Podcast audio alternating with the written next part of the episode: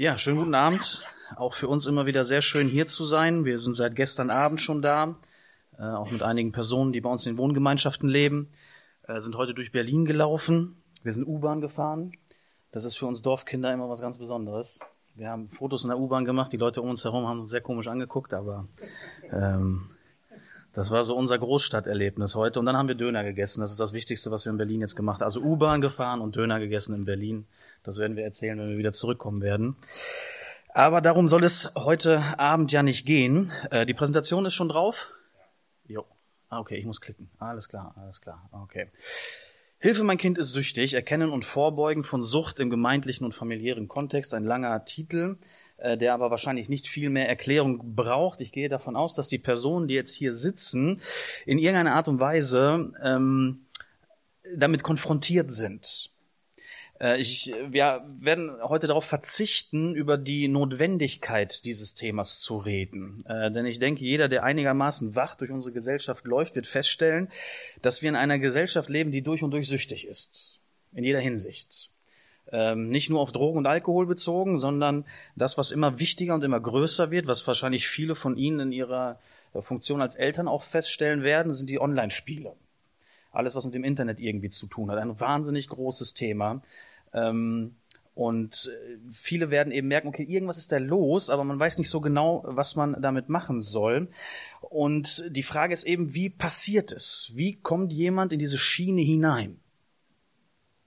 Ähm, wenn eine Person, die jetzt vielleicht schon ein bisschen älter ist und lange mit Sucht zu kämpfen äh, gehabt hat, aufs Leben zurückguckt, ähm, wird die Person sich diese Frage vielleicht selber auch stellen. Niemand wird, wenn er im Kindergarten ist und da wird gefragt, was ist so dein Berufswunsch, was willst du später mal machen, niemand wird sagen, mein Berufswunsch ist, ist ich möchte Junkie werden.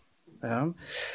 Das wird niemand sagen. Aber irgendwie ist es anschließend dazu gekommen und wir wollen uns heute die Frage stellen, woran kann das eventuell liegen und ähm, wie können wir dem vorbeugen? In der Familie, und in der Gemeinde. Und äh, ich hoffe, dass wir das gemeinsam tun können. Der Plan ist, dass äh, ich heute erstmal eine theoretische Grundlage legen werde. Und äh, anschließend kommt dann Viktor Brakowski noch dazu. Er ist dann so für die richtige Weisheit zuständig. Ne? Also ich mache so die Theorie und äh, Viktor kann dann da über das wahre Leben sprechen. Ähm, Vielleicht sage ich noch ein paar Sätze zu uns, wer wir sind. Mein Name ist Thomas Riediger. Ähm, ich bin seit acht Jahren jetzt in der Arbeit der Gefährdetenhilfe involviert, seit vier Jahren vollzeitlich.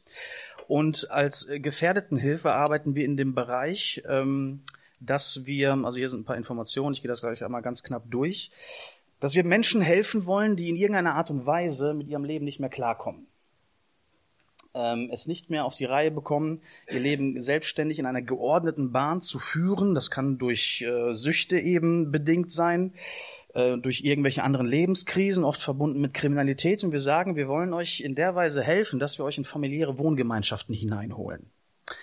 Das heißt, wir haben Familien, die ihr ganz normales Leben führen, die einen Haushalt haben und diese Personen, die Hilfe brauchen, in ihren Haushalt mit hineinnehmen und ihnen dort einen Rahmen bieten, in dem sie sich in dieser familiären Wohngemeinschaft wieder entwickeln können. Und für uns ist es natürlich auch das erste und wichtigste Ziel, dass diese Menschen die Möglichkeit haben, Jesus kennenzulernen und durch ihn diese Freiheit äh, zu haben. Gegründet wurde die Arbeit 1988 äh, aus einer Gemeinde aus Bielefeld heraus. Viktor Brakowski war der Gründer äh, dieser Arbeit und leitet sie auch bis heute. Wir haben vier Wohngemeinschaften, können dort 30 junge Männer aufnehmen und dann auch noch drei weitere Wohngemeinschaften im Ausland und das Ganze ist dann noch von weiteren Arbeitsbereichen begleitet. Da werde ich jetzt nicht genauer darauf eingehen.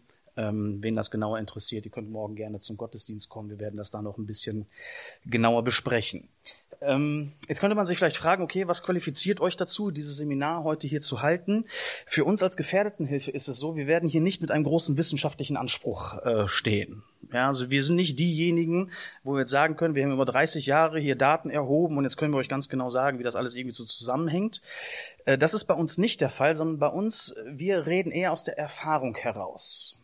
Wir leben tagtäglich mit den Menschen zusammen. Ja, wir haben sie bei uns.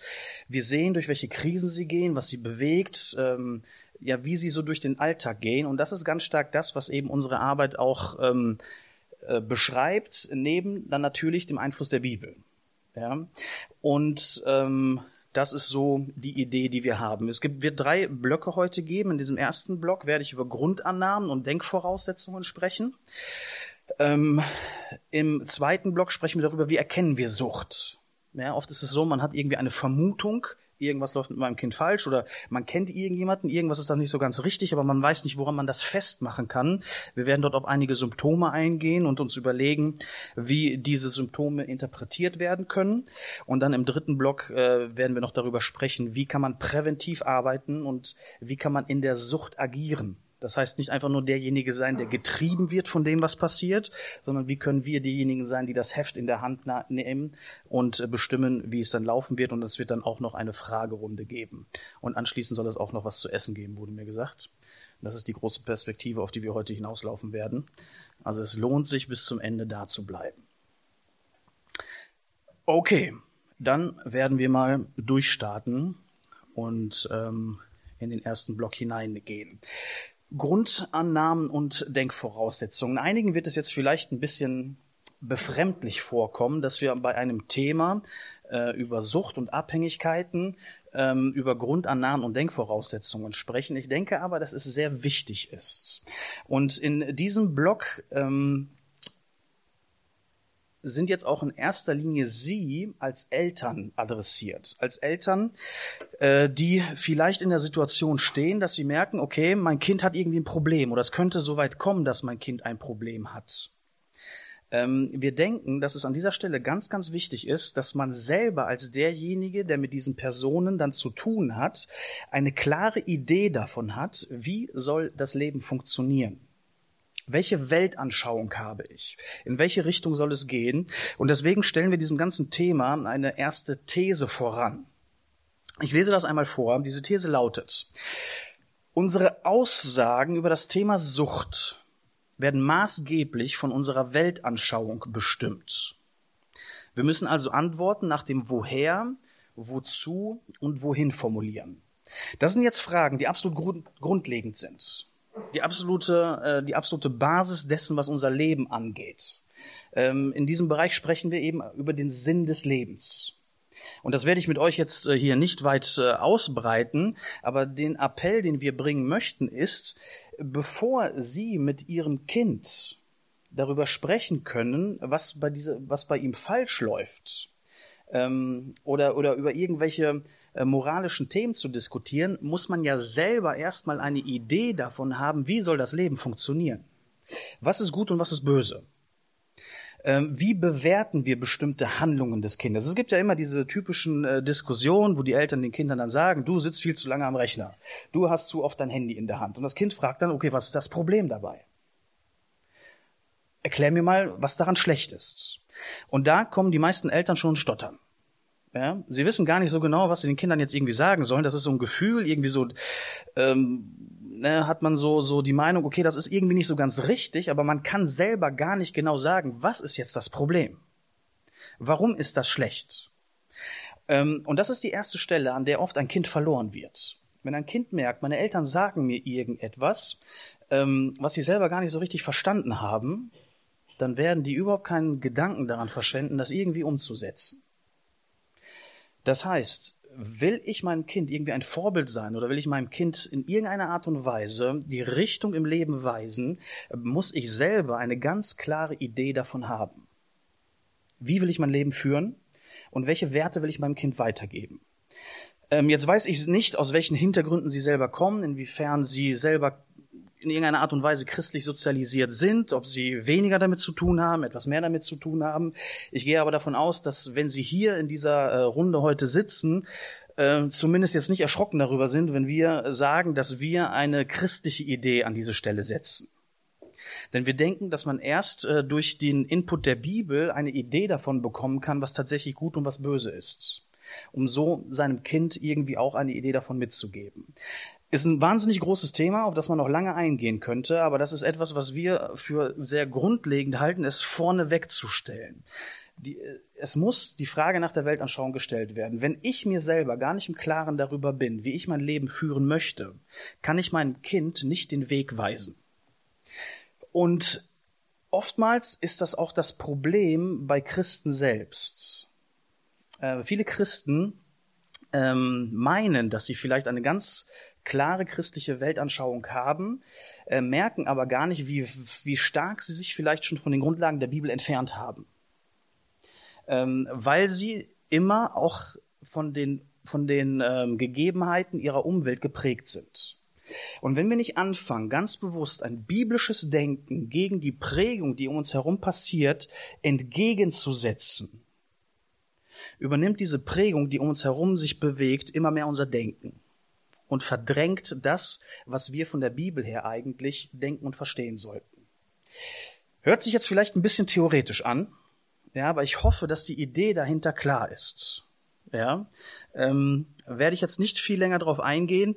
Wer sich für diese, diesen Themenbereich interessiert, kann gerne nachher nochmal auf mich zukommen, können wir darüber sprechen. Ich kann auch ein paar Empfe Literaturempfehlungen dafür rausgeben. Ähm, sehr, sehr grundlegend, sehr wichtig. Also bevor wir überhaupt unseren Kindern eine, den Weg weisen können, müssen wir selber wissen, in welche Richtung möchte ich laufen. Was ist meine Weltanschauung?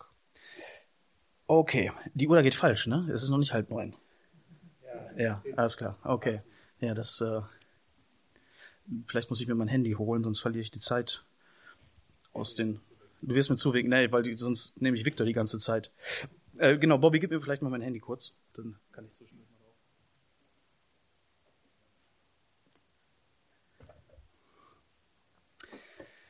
Okay, so, das ist der erste Punkt, den wir haben.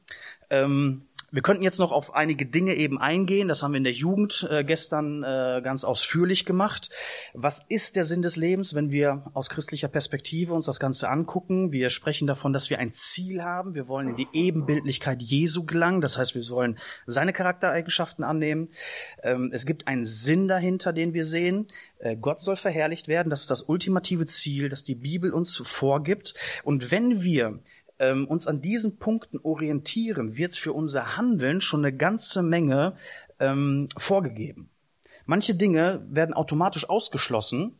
Äh, da stellt sich die Frage gar nicht mehr, weil wir eben diese Orientierung in unserem Leben haben. Und der Auftrag, der dahinter steckt, ist Gott zu kennen, Gott zu lieben. Äh, sehr spannende Themen, die man sich genauer angucken könnte. Ähm, aber das, was wir heute im ersten Schritt transportieren wollen, ist die Idee davon. Ja. Und wenn Sie selber an dieser Stelle feststellen, alles klar, ich weiß selber noch gar nicht so genau, wie ich mein Leben überhaupt führen möchte, oder ich, ich merke, dass ich eigentlich in einer gewissen Weise nur getrieben bin. Irgendwie mache ich nur mit. Ähm, dann ist das vielleicht schon eine, ein, ein Punkt, an dem Sie selber anfangen sollten zu arbeiten. Okay, bleiben wir da nicht länger stehen.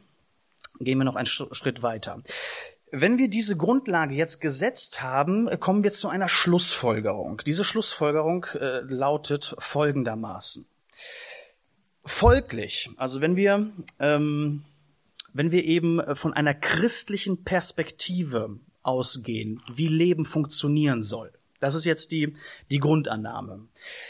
Folglich ist das Objekt der Abhängigkeit, sei es jetzt stoffgebunden oder ungebunden, also der Unterschied ist stoffgebunden, das sind eben Drogen, Alkohol, stoffungebunden könnten solche Sachen sein wie Online-Spiele, also nichts, nichts, was man jetzt wirklich tatsächlich zu sich nimmt. Also sei stoffgebunden oder ungebunden, nie das eigentliche Problem. Das wahre Problem liegt an dieser Stelle in einer gestörten Beziehung zu Gott. Wir gehen als Christen davon aus, wir sind von Gott geschaffen. Deswegen haben, es, es liegt unser Sinn darin, auch in einer Beziehung zu Gott zu leben, ähm, ihn zu verherrlichen, mit ihm zu leben. Tun wir das nicht, gehen wir am Ziel vorbei. Ja, erfüllen wir diesen Sinn nicht. Deswegen sagen wir, das wahre Problem liegt an einer gestörten Beziehung zu Gott. Da jeder Mensch ein Anbeter ist, betet er, wenn er nicht Gott anbetet, das Objekt seiner Abhängigkeit an. Vielleicht muss man diesen Schritt auch noch einmal kurz erklären. Ähm, wir gehen von der Grundlage der Bibel davon aus, dass jeder Mensch seinen Lebenssinn, Lebenszweck in irgendeine Sache investieren möchte. Es ist ihm wichtig.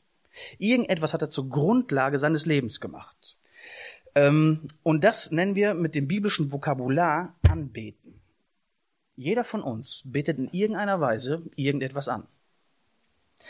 Ähm, und man könnte jetzt eben äh, ne, mal dieses Spiel machen, dass jeder sich selber überlegt, okay, was sind die Dinge in meinem Leben, die mich antreiben? Ja, werden wir jetzt nicht machen, ähm, aber davon gehen wir aus. Und wenn wir merken, dass wir eben nicht Gott anbeten, den wir anbeten sollten, weil er unser Schöpfer ist, weil uns dieses Ziel vorgegeben hat, beten wir eben irgendetwas anderes an und das kann eben das Objekt meiner Abhängigkeit sein. Also, und das ist der wesentliche, ähm, dieser, dieser wesentliche Aspekt. Nicht, dass jemand Heroin nimmt, also das Heroin selber ist nicht das eigentliche Problem, sondern dass er die Bereitschaft hat, mit Heroin seine Probleme zu lösen und eben nicht Gott zu fragen. In der gefährdeten Hilfe haben wir es so, wenn jemand neu bei uns einzieht, äh, dann muss er so einen Aufnahmebogen ausfüllen und da gibt es auch eine Zeile, wo drauf steht, dass er ein Ziel formulieren, was er machen möchte. Ja, wenn er jetzt bei uns ist, was soll am Ende dabei rumkommen? Viele schreiben dann rein, ich möchte drogenfrei leben. Ist drogenfrei leben ein gutes Ziel? Auf jeden Fall. Ist ein gutes Ziel. Aber wird dieses Ziel alleine ihm helfen? Wir denken nein. Wir sagen dann immer ein bisschen ähm, mit einem bösen Humor, wenn du äh, drogenfrei leben möchtest, wir ketten dich an Heizkörper. Ja? Lassen dich da ein halbes Jahr dran, nach einem halben Jahr, also dieses halbe Jahr bist du drogenfrei. Wenn sich in dieser Zeit an deinem Herzen aber nichts ändert, dann wirst du am ersten Tag, wo die Ketten losgemacht werden, wieder losgehen und Drogen suchen. Ja.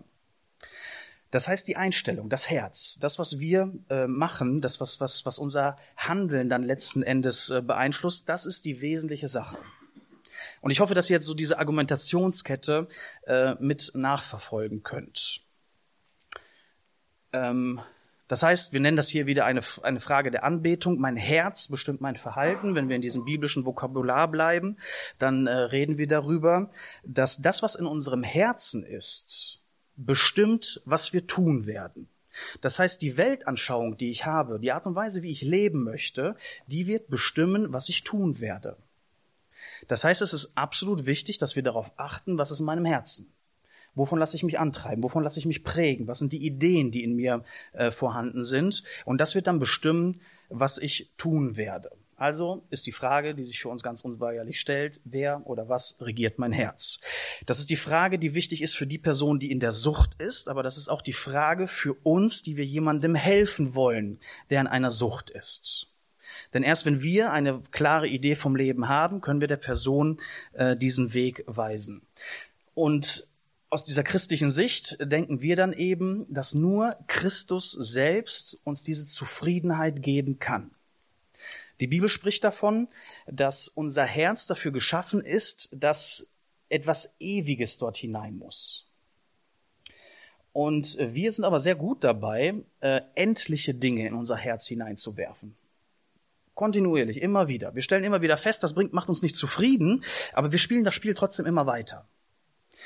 Und das, was die Bibel uns an dieser Stelle sagt, ist, das Einzige, was dich tatsächlich endgültig in der Vollkommenheit zufrieden machen kann, ist die Beziehung zu Christus.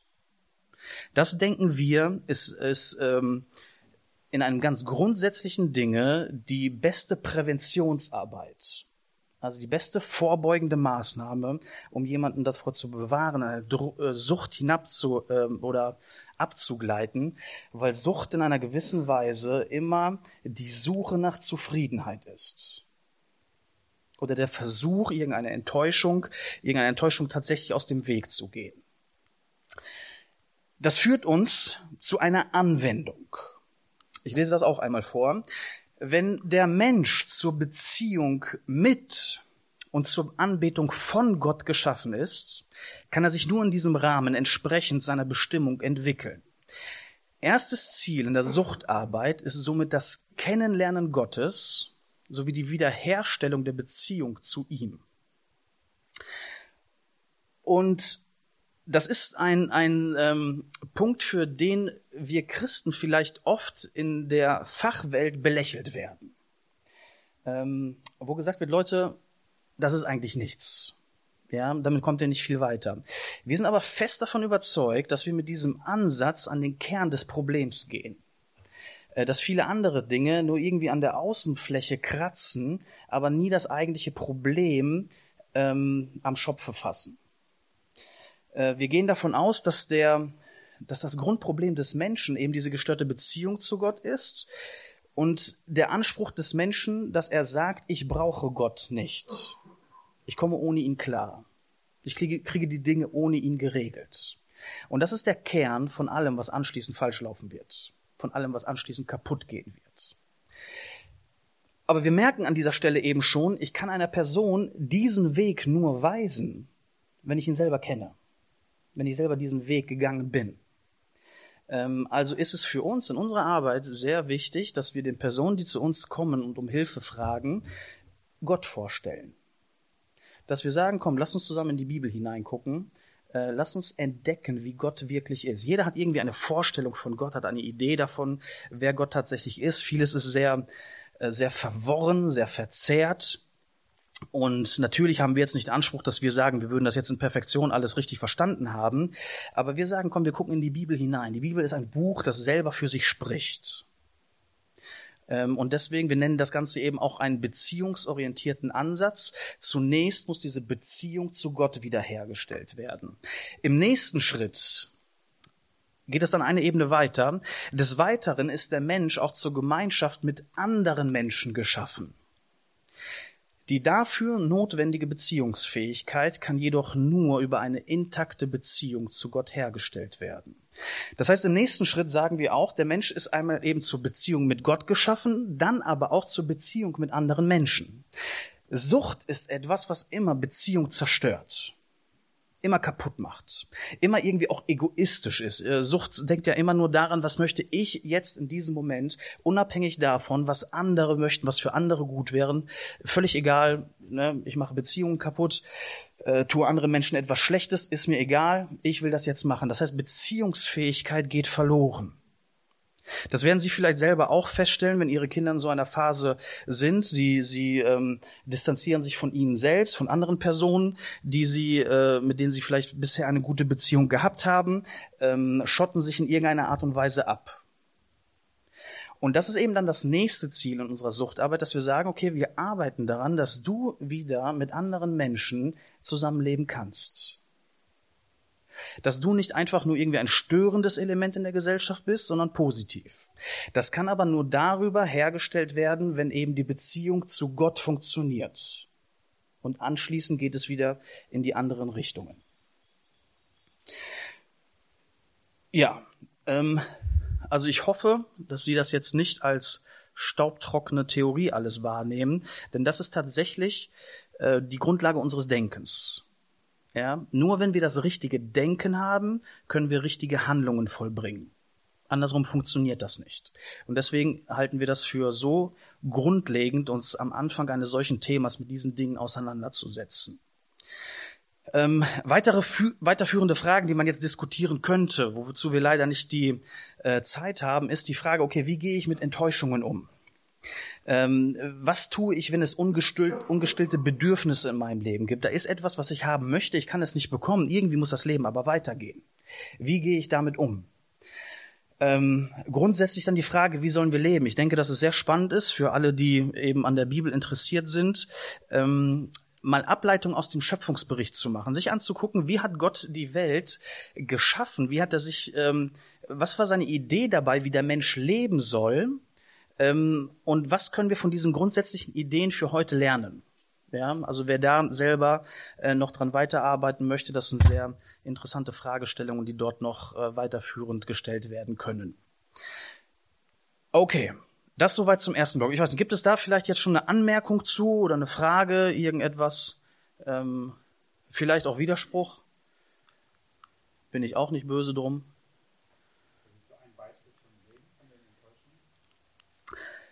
Ja, von Enttäuschung. Ich meine, ähm, wahrscheinlich hat, hat jeder jetzt selber spontan einige Dinge im Kopf. Ja, ähm, Tod ist immer ein, ein großes Thema, ja. Angehörige versterben, plötzlich aus dem Leben herausgerissen, vielleicht Personen, die einem sehr wichtig waren, an denen man sich wirklich festgehalten hat, und jetzt sind sie nicht mehr da. Was mache ich jetzt damit?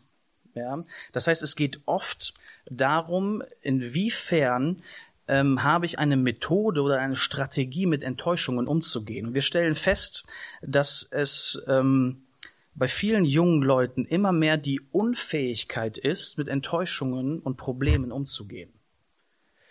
Ähm, hängt auch damit zusammen, und jetzt schließt sich die wieder dieser Kreis mit der Frage nach der Weltanschauung.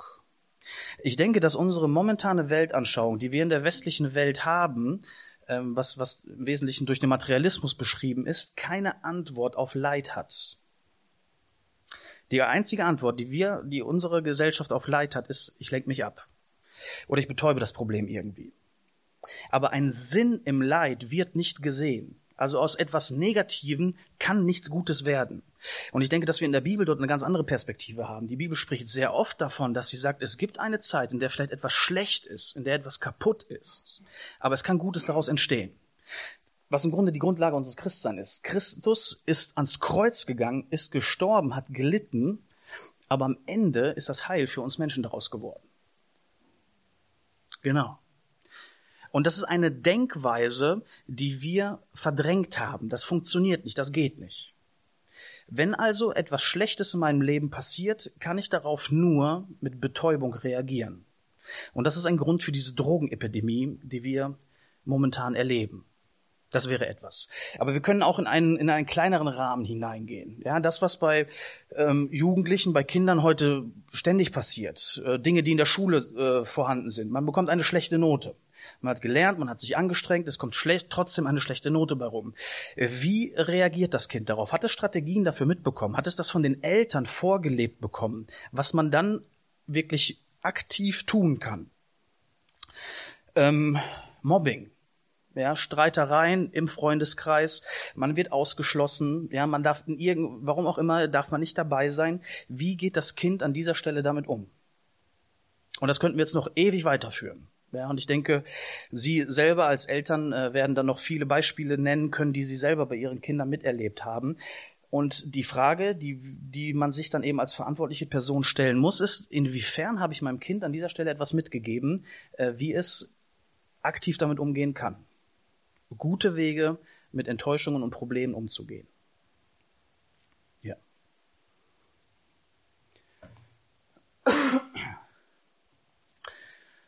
Dann gehe ich weiter. Vielleicht äh, ergeben sich im Laufe der Zeit dann noch Fragen und äh, das kann dann ganz am Ende in dem Fragenblock ähm, genannt werden. Also das ist dieser eine grundsätzliche Block, den wir jetzt einmal durchgesprochen haben. Könnte man dann wahrscheinlich eine ganze Themenwoche noch draus machen, aber wir werden es erstmal dabei belassen. Sucht erkennen. Wir wollen über ein paar Symptome jetzt sprechen, wie man Sucht erkennen kann, ein paar Anmerkungen dazu. Das, was ich gleich nennen werde, äh, können äh, diese Symptome können, müssen aber nicht auf einen Drogenmissbrauch oder jetzt habe ich hier Drogen stehen, auf, auf, auf sonst irgendwie ein, ein Sucht, ein Suchtverhältnis hinweisen. Mindestens weisen sie aber auf irgendeine Schwierigkeit hin. Und äh, da sollten die Alarmglocken dann angehen. Ähm, irgendwie ist ein Problem kind, beim Kind da und man sollte sich anfangen, darum zu kümmern. Ja, ähm, aber man darf einige Sachen vielleicht auch nicht überinterpretieren. Ja, da muss man schon ähm, vorsichtig sein und es gehört auch eine ganze Menge Weisheit dazu. Aber das äh, Ziel, das wir jetzt hierbei haben, ist vielleicht für manches zu sensibilisieren. Äh, wir merken oft, dass Eltern manchmal gar nicht so viel von der Lebensrealität ihrer Kinder wissen, äh, wie es ihnen vielleicht lieb wäre.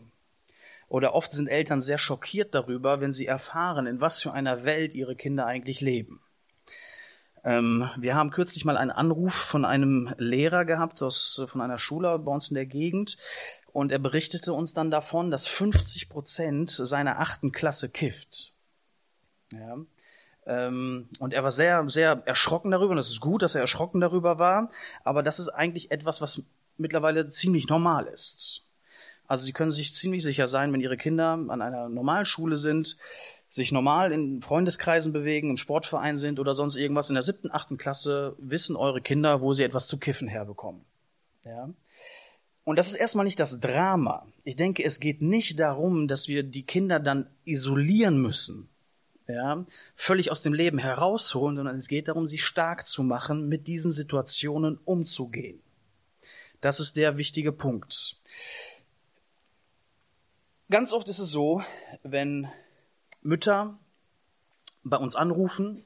Ähm, und Viktor Borkowski wird viele Geschichten davon erzählen können, wie viele Telefonate er jede Woche führt. Auch bei uns im Büro äh, rufen oft Mütter an, die dann immer wieder diesen Satz sagen, wir hätten ihm oder ihr das niemals zugetraut. Wir hätten niemals gedacht, dass unserem Kind so etwas passiert.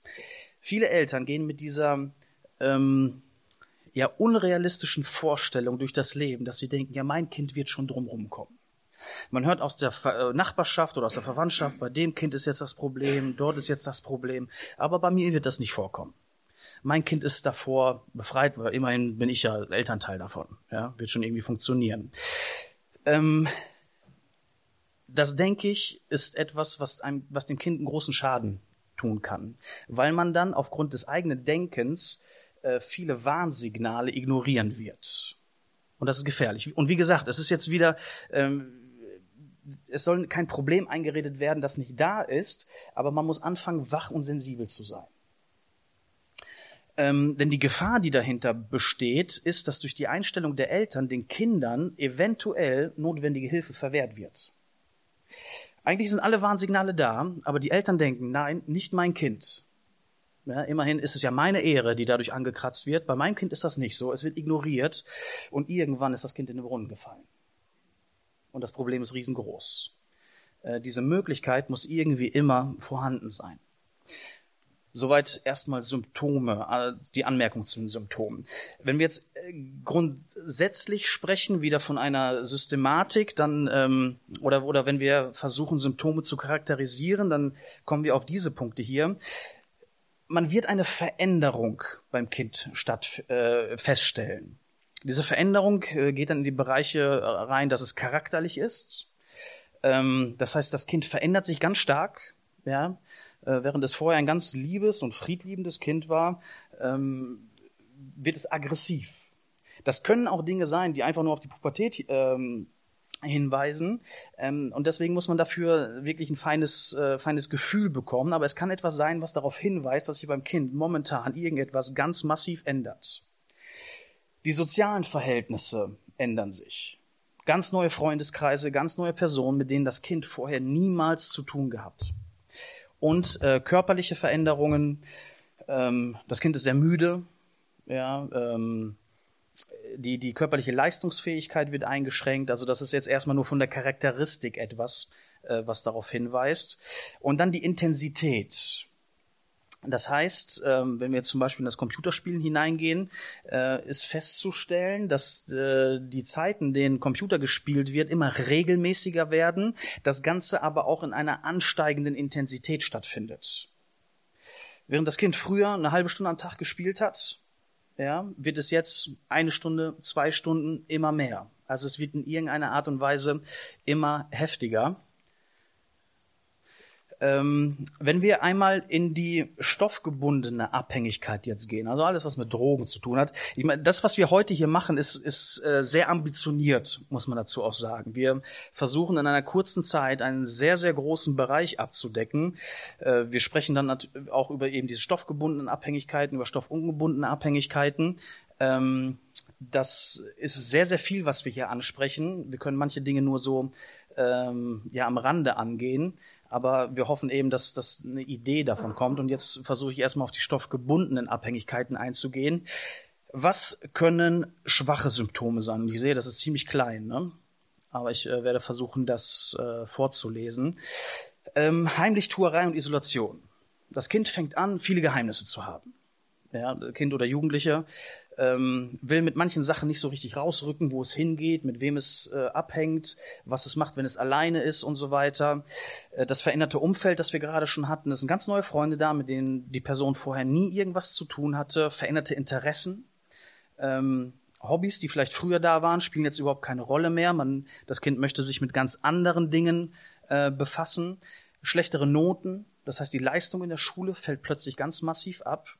Ähm, das ein verändertes Verhalten in der Familie, während äh, der Jugendliche vorher eine Person war, die gerne mit der Familie zusammen war, gerne was mit den Geschwistern gemacht hat, gerne auch zum gemeinsamen Essen gekommen ist, möchte die, die, die jugendliche Person das heute nicht mehr tun. Also äh, verändert sein Verhalten in der Familie ganz massiv. Eine veränderte äußere Erscheinung, ja, der Kleidungsstil ändert sich, Schmuck, ja, das, womit die Person sich einfach äußerlich äh, zeigt, und der Verlust von Verantwortung. Ähm, man, äh, die Person kümmert sich um manche Dinge nicht mehr, ähm, vernachlässigt einfach alles, äh, was vorher mal irgendwie wichtig war, wo Verantwortung aufgetragen wurde. Und ihr seht, das ist unter die Kategorie schwache Symptome eingeordnet. Das können Dinge sein, die wie gesagt auch einfach nur äh, Erscheinungen der Pubertät sind. Aber wenn es eben massiv und gehäuft auftritt, ist das zumindest etwas, wo man dann darüber nachdenken sollte, okay, vielleicht läuft in der Richtung schon irgendetwas falsch. Gehen wir zu deutlicheren Symptomen über. Deutlich ältere Freunde äh, hören von extremer Musik.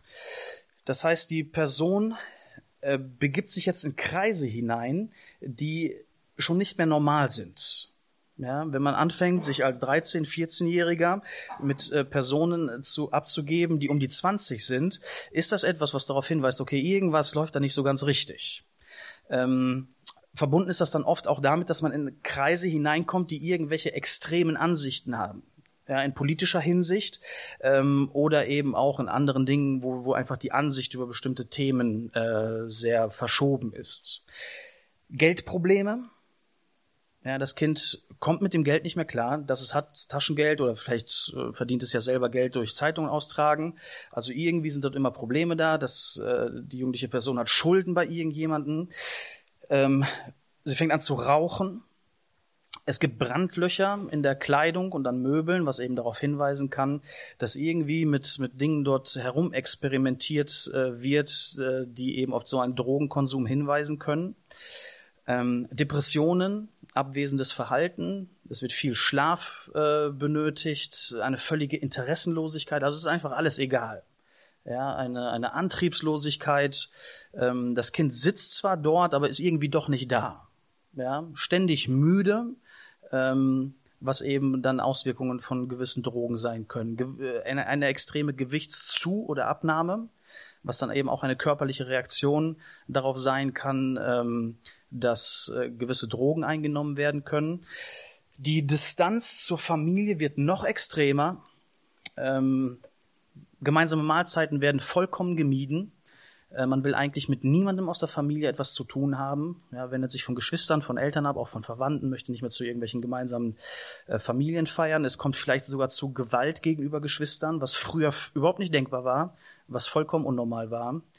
Ähm, ein, ein rebellisches und streitsüchtiges Verhalten, äh, häufiges unentschuldigtes Fehlen, also Dinge, die dann schon deutlicher darauf hinweisen, dass dort etwas falsch läuft.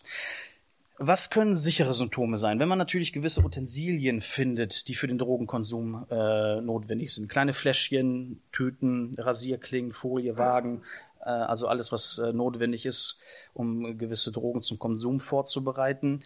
Der Besitz von großen Geldsummen, ähm, was für einen Jugendlichen äh, dann einfach unnormal ist. Im eigenen Haushalt verschwinden Wertgegenstände. Das heißt, der Jugendliche fängt an, die eigenen Eltern sogar zu beklauen, ähm, Schmuck wegzunehmen oder irgendetwas fehlt im Haushalt. Und plötzlich hat die Person wieder Geld und kann darauf, äh, äh, kann man sich ziemlich sicher sein, dass es dann eben verkauft wurde.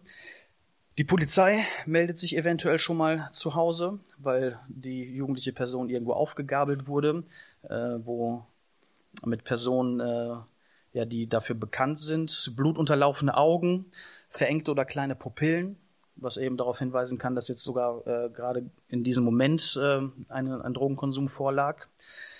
Ähm, ja, Verschwinden von Flaschen aus der Hausbar. Also ne, einige haben ja ihren Alkohol an irgendeiner Stelle im Haus äh, eventuell gelagert und plötzlich sind Sachen nicht mehr da.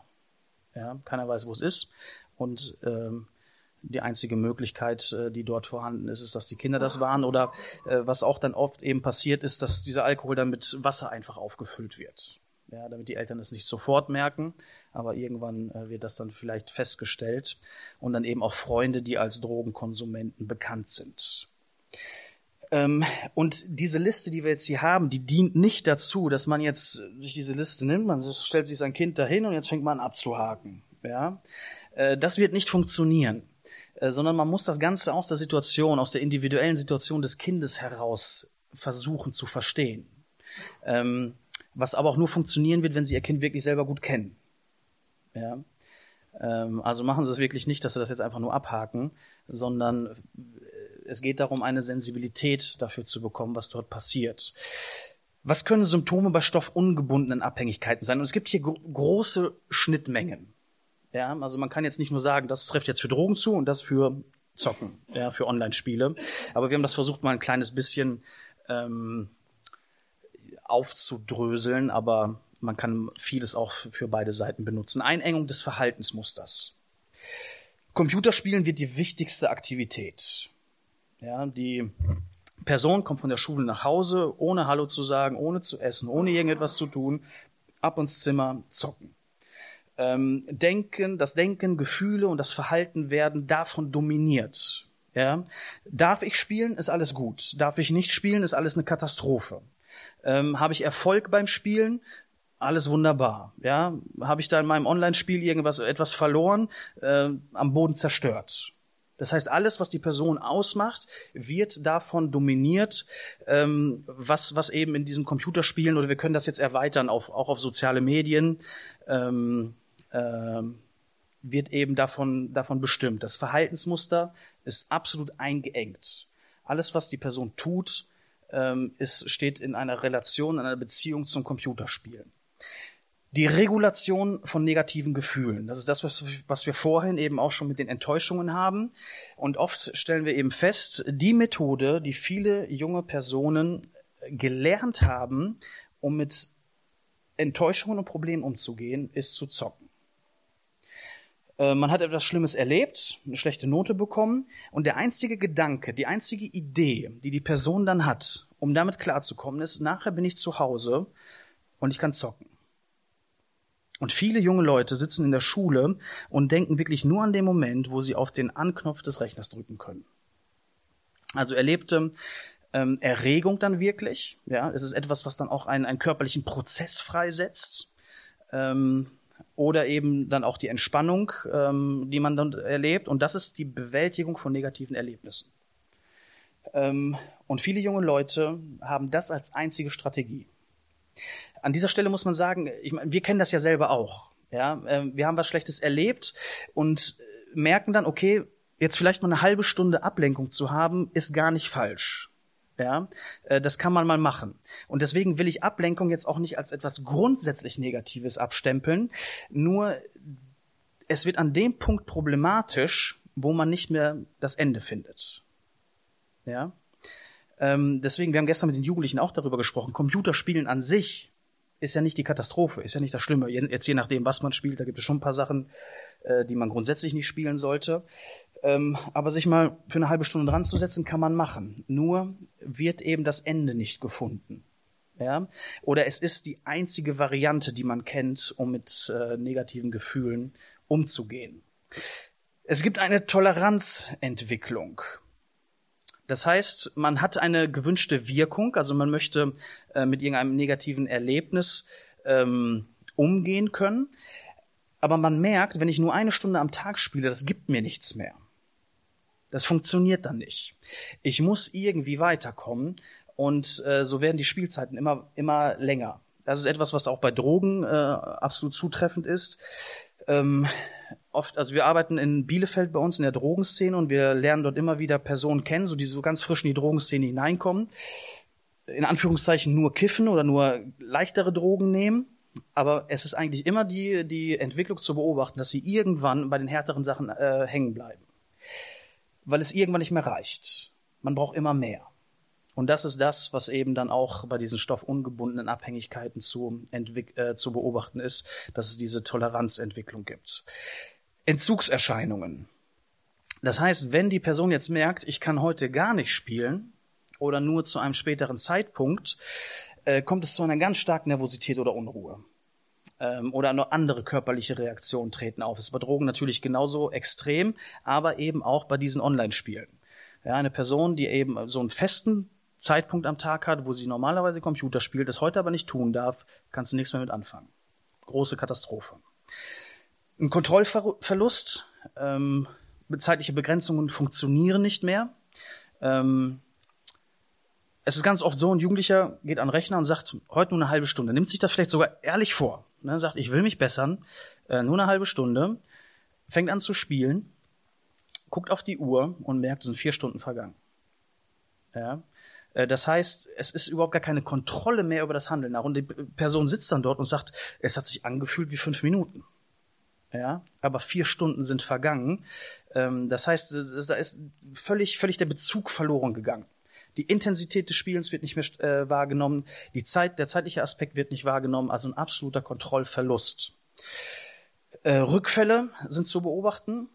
Ähm, vielleicht sagt, nimmt der Jugendliche es sich wirklich vor und sagt, ich will jetzt nicht mehr spielen, schafft es eine gewisse Zeit. Ähm, aber diese Abstinenz wird nicht lange aufrechterhalten, es kommt zu einem Rückfall und dann wird es oft noch heftiger, noch exzessiver. Ja, weil irgendwie im Denken da, da etwas vorhanden ist, wo gesagt wird, ich muss das jetzt nachholen. Ja, ich habe jetzt so lange nicht gespielt, jetzt kann ich es mir mal gönnen, ein bisschen härter noch drauf zu hauen. Und dann soziale Auswirkungen. Äh, was wir vorhin auch schon hatten, Pflichtverletzungen im Beruf und Familie, soziale Kontakte gehen verloren, Arbeitsstellen gehen verloren, Ausbildung geht verloren, Schulabschluss wird vielleicht nicht erreicht. Ähm, es gibt überhaupt ganz, ganz äh, massive Veränderungen in der Persönlichkeit, die beobachtet werden können. Mittlerweile ist es sogar so, dass von einer international anerkannten ähm, Vereinigung ähm, Internetspielen äh, oder diese Internetspielsucht als Krankheit anerkannt wurde. Und es wird eben gesagt, wenn jetzt fünf, mindestens fünf der folgenden neun Symptome bestehen, liegt eine Internet Gaming Disorder vor. Wir werden die nur einmal ganz kurz äh, zeigen, damit ihr eine Idee davon bekommt, wie eben auch aus säkularer Sicht damit umgegangen wird. Also wenn fünf der folgenden neun Symptome bestehen, wird ganz offiziell von einer Krankheit gesprochen, von einer ähm, Internet äh, Spielsucht. Äh, sind einige Dinge, die wir gerade auch schon genannt haben, nur der Vollständigkeit halber nenne ich das gerade einmal, ohne es groß zu kommentieren. Also die dauernde Beschäftigung mit Internet beziehungsweise Online-Spielen, ähm, Entzugssymptome, also Unruhe, Gereiztheit, ähm, wenn nicht gespielt werden kann, eine Toleranzentwicklung, äh, Bedürfnis, immer mehr spielen zu wollen, Kontrollverlust, Versuche weniger oder nicht mehr zu spielen, missglücken, Verlust des Interesses an Hobbys oder anderen Aktivitäten, Täuschung anderer Personen über das wirkliche Ausmaß des Online-Spielens. Etwas, was auch immer wieder äh, festgestellt werden kann. Du wirst gefragt, wie lange hast du heute gespielt? Ja, Stunde. Obwohl es eigentlich drei waren. Ja. Ähm, die Re Regulation negativer Emotionen haben wir auch länger darüber gesprochen. Gefährdung oder Verlust von Beziehungen oder der Arbeit und exzessives Online-Spielen trotz des Wissens um die psychosozialen Probleme. Also obwohl man weiß, es wird mich kaputt machen, mache ich es trotzdem. Und wie gesagt, wenn fünf dieser neuen Symptome zustehen, wird ganz offiziell davon gesprochen, dass es eben eine Krankheit, eine Sucht ist. Ja. Äh, das sind Dinge, die kann man auch selber im Internet dann finden. Jetzt im Juli ist der letzte Drogen- und Suchtbericht äh, der Bundesregierung herausgekommen. Da sind solche Dinge dann auch aufgeführt. Wir werden jetzt einmal versuchen, den Ablauf einer Suchtsituation ähm, durchzugehen. Es gibt eine Risikosituation, also das, was wir vor, was ich vorhin meinte, wenn wir beispielsweise über Enttäuschung und Probleme sprechen. Eine Risikosituation kann Einsamkeit sein. Da ist also ein Jugendlicher, eine junge Person, die es massiv wahrnimmt, dass sie alleine ist, dass keiner mit ihr etwas zu tun haben möchte. Warum auch immer. Und das ist ein Problem. Ja, der Jugendliche wird versuchen, irgendwie damit umzugehen, weil er das als ein Defizit in seinem Leben wahrnimmt. Und ganz offen, es ist ja auch so. Niemand von uns möchte einsam sein. Es ist ein Problem, das ganz real vorhanden ist. Jetzt ist die Frage, was wird die Person tun? Die Grundannahme, die jetzt der Jugendliche haben kann, ist, nur spielen kann mich ablenken, wenn ich einsam bin. Das Gefühl der Einsamkeit ist da und das, was der Jugendliche jetzt denkt, ich kann diese Einsamkeit nicht irgendwie klären. Es gibt keine Menschen, auf die ich zugehen kann, ja, die mir zuhören könnten. Ich selber bringe nicht die persönlichen Voraussetzungen mit, um aktiv auf andere Personen zuzugehen. Das Einzige, was mir einfällt, ist, ich kann spielen, dann bin ich abgelenkt. Das ist die Grundannahme, die dahinter steht. Die Schlussfolgerung macht den Rechner an. Das wird mir in diesem Moment helfen. Ja? Ähm, das heißt, das Verlangen ist da. Ja? Die Person wird unruhig und ist nur mit dem Gedanken dabei, ich kann dieses Problem nur damit lösen, wenn ich eben den Rechner anschalte. Und dadurch hat die junge Person sich selber jetzt praktisch die Erlaubnis erteilt. Ja, irgendwie eine Notsituation ist da, ein Verlangen geschaffen, es gibt nur diese einzige äh, Möglichkeit, dieses Problem zu lösen. Und dann gibt es eben diesen erlaubniserteilenden Gedanken, ich habe es mir an dieser Stelle verdient, mich etwas abzulenken. Wenn die Leute um mich herum wüssten, wie schlecht es mir geht, dann würden sie das auch verstehen. Ja, also ne, auch auch mit dieser mit dieser Belohnung, äh, die in diesem Moment dann wichtig ist. Die Strategie dann Computer einschalten und etwas spielen. Das Ergebnis davon ist dann eben dieses exzessive Computerspielen. Also nicht mehr einfach nur ein bisschen, sondern ganz heftig, ganz krass. Je nachdem, äh, wie intensiv die junge Person ähm, diese Einsamkeit eben wahrgenommen hat. Das Ergebnis davon ist, soziale Kontakte werden vernachlässigt. Ja? Ähm, obwohl die Person ja eigentlich in soziale Kontakte investieren sollte, geht sie genau die andere Richtung, äh, vernachlässigt die Freunde und das, was daraus resultiert, ist eben, dass die Einsamkeit verstärkt wird. Und dann ist die Person in diesem Kreislauf drin und kommt nicht mehr raus. Es wird immer heftiger. Also es wird eigentlich genau das falsche Mittel angewandt, ähm, um auf diese Einsamkeit zu reagieren. Und an der Stelle ist es eben die Herausforderung von Personen, die das drumherum wahrnehmen, die Person irgendwie aus diesem Teufelskreis herauszuziehen. Aber dafür ist es eben wichtig wahrzunehmen, welche Prozesse sind da gelaufen. Was ist das zugrunde liegende Gefühl ähm, dafür, dass, die, dass der Jugendliche gesagt hat, okay, ich gehe jetzt in diese Richtung. Ich weiß nicht mehr weiter. Das ist der einzige Weg, der mir im Moment logisch vorkommt, um dieses Problem zu lösen. Ist das so nachvollziehbar, ja? Also ganz wichtig ist hier dieser Schritt, dass man merkt, okay, man ist im Kreislauf. Und es ist ganz schwer, daraus auszusteigen. Zur Situation des Betroffenen. Was ist für einen Jugendlichen in diesem Moment sehr wichtig? Ähm, und das hängt auch jetzt wieder mit, mit der Weltanschauung zusammen. Ja, das, was wir ganz am Anfang haben junge Menschen, aber nicht nur junge Menschen, eigentlich sind wir alle irgendwie davon geprägt, aber die jung, die Generation, die jetzt heranwächst, noch ganz, ganz äh, viel, viel stärker, hat als Maxime im Leben, dass es Spaß und Unterhaltung möchte. Ja, ähm, ich denke, dass das eines der Hauptmotive ist, was heute Menschen antreibt. Es geht darum, Spaß und Unterhaltung zu haben. Das ist wichtig. Alles, was passiert, äh, wird daran gemessen. Ja, ähm, junge Leute es ist immer sehr, sehr lustig, auch in einer christlichen Jugendarbeit ist das zu beobachten. Verbindlichkeit ist ein ganz, ganz großes Problem. Äh, Jugendliche warten immer erst ganz lange und äh, sondieren so ein bisschen den Markt. Ja, was gibt's Freitagabend sonst noch so zu erleben? Und erst wenn sie merken, okay, das ist das, äh, das ist die Veranstaltung heute Abend, die mir am meisten Spaß und äh, äh, Unterhaltung gibt, dann wird entschieden, dahin zu gehen. Aber sich eine Woche vorher festzulegen und zu sagen, ich werde ganz fest zu dieser einen Veranstaltung gehen, ne, das Ding mitmachen, ist ganz, ganz schwierig. Ja? Immer mit dem Gedanken, was gibt's zu erleben? Wo könnte ich sonst noch hingehen? Das ist das, was antreibt. Und auch für uns selber sehr spannend zu beobachten, inwiefern das äh, bei uns selber auch schon ähm, die, die, äh, die Art und Weise ist, wie wir leben. Kein Leidensdruck. Sobald es in irgendeiner Art und Weise Leid gibt, das wir ähm, erleben, dann müssen wir dem aus, aus dem Weg gehen. Ja, wird ein Jugendlicher mit, mit äh, Problemen konfrontiert, mit Kampf, mit Arbeit, äh, dann ist ein einziger Gedanke, okay, wie kann ich dem aus dem Weg gehen? Ähm, sind, sind Dinge, die jetzt sehr ähm, ja, gesellschaftskritisch sind, äh, wo man auch noch viel drüber sagen könnte, wir werden es aber bei diesen Erwähnungen lassen.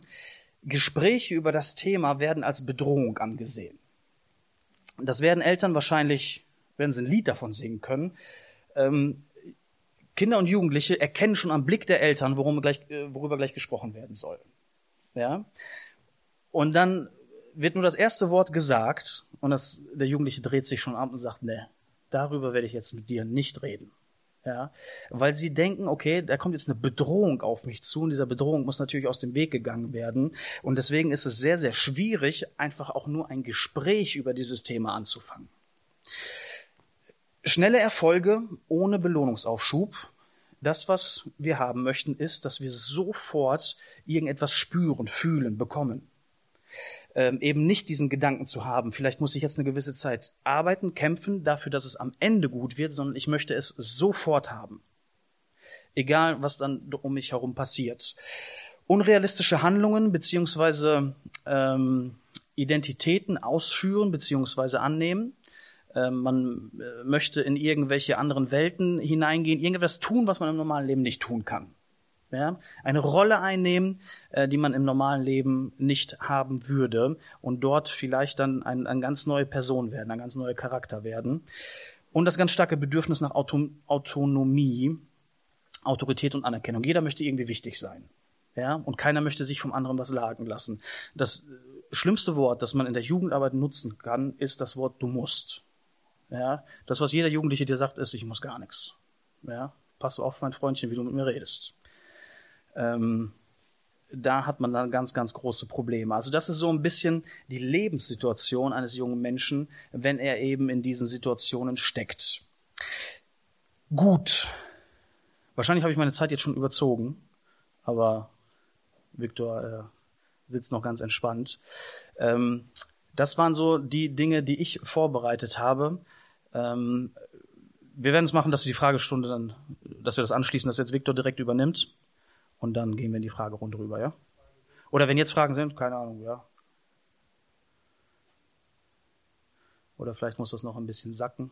Der vorletzte Punkt, das sind dann die Punkte, die Filme auch, das verstehen, diese unrealistische Handlung, oder was da Auch, da würde ich aber viel mehr Rollenspiele mit reinnehmen. Also das, was ja sehr, ähm, sehr stark verbreitet ist im Internet, dass eben solche Strategiespiele gespielt werden äh, das heißt, ähm, man nimmt dort eine Position an, man bildet einen Charakter, eine Person und muss mit dieser Person durch irgendwelche virtuellen Welten laufen. Ja, kann sich irgendwelche Eigenschaften antrainieren, äh, tritt gegen andere Personen an und hat dort eine gewisse Geltung. Ja, ähm, hat vielleicht viele Schlachten gewonnen. Also es gibt da verschiedenste Dinge. Man muss Städte bauen, man muss in irgendwelchen äh, Welten sich bewegen und äh, Gegner besiegen und so weiter und so fort. Also man kann jemand sein, der man im echten Leben einfach nicht ist. Ja. Und das hat, das hat einen Reiz. Ja, ist etwas, was ich sogar nachvollziehen kann. Ja, mein, mein, bitte? Ja, genau, ne, das könnte, ja, kann auch dort sein, ne. Ich wollte immer Fußballprofi werden, hat nicht geklappt. Ähm, ne? aber, aber bei FIFA gegen Bayern zu gewinnen, ist, ist toll, ne? Ja. Äh, Freue ich mich dann immer, ne? Aber wird halt niemals die Realität in meinem Leben sein. Das habe ich mittlerweile verstanden, dass das nicht mehr klappen wird, aber ja. Genau, aber das. Ähm,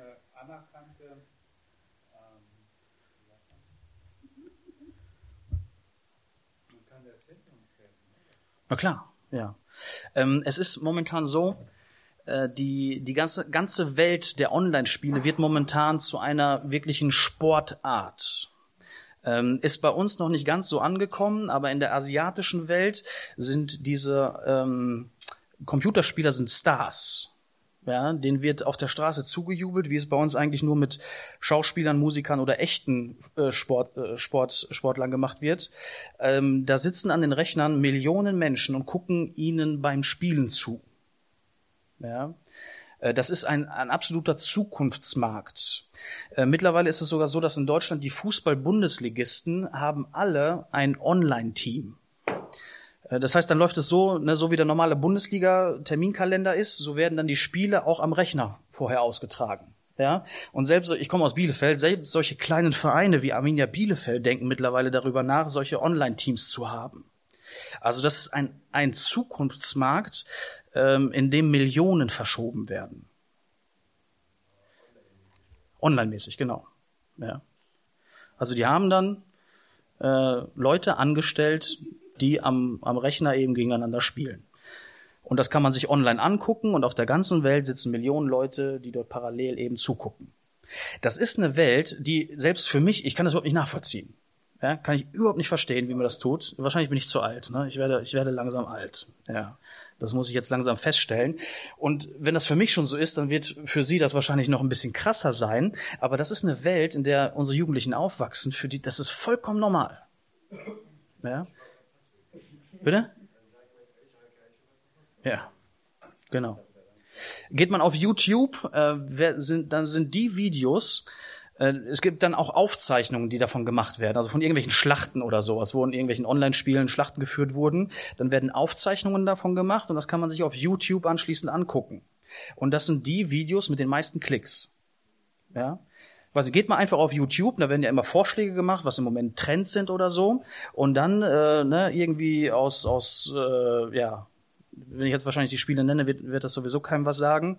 Ähm, Millionen Klicks. Ja. Und den Leuten wird zugejubelt. Ja. Ähm, also ist eine, ist eine extreme Veränderung, die dort im Moment äh, stattfindet, die ältere Personen überhaupt nicht mehr wahrnehmen. Auch überhaupt kein Verständnis dafür haben, was dort passiert. Ja. Ja. Ja. Genau. Ja. Ja, genau, das wäre ein Beispiel. Pokémon Go selber, denke ich, ist relativ schnell abgeflacht, aber dieses Prinzip ist geblieben. Genau, da wird irgendwas Neues an diese Stelle treten. Ich meine, bei Pokémon Go sind sie damit zumindest noch irgendwo rausgelaufen und sind nicht in der Wohnung ste stehen geblieben. Ähm, aber ne, geht, geht in die gleiche Richtung. Absolut. Ja. Oder auch, ähm, was ganz interessant ist, wenn man auf Facebook zum Beispiel ist und es ist kurz davor, dass ein neues Spiel herausgegeben wird. Ein absoluter Hype, der darum stattfindet. Jetzt, glaube ich, vor kurzem ist FIFA 18 äh, herausgekommen. Und ähm, ist unglaublich, was dort abgegangen ist. Ja, was, was die Leute da schon wirklich darauf hingefiebert haben. Ähm, und dann ist eben der Tag gekommen, wo dieses Spiel herausgegeben wurde. Und dann wird erstmal zwei, drei Tage durchgespielt. Ja. Und dann äh, werden die Erlebnisse davon weitergegeben. Ja.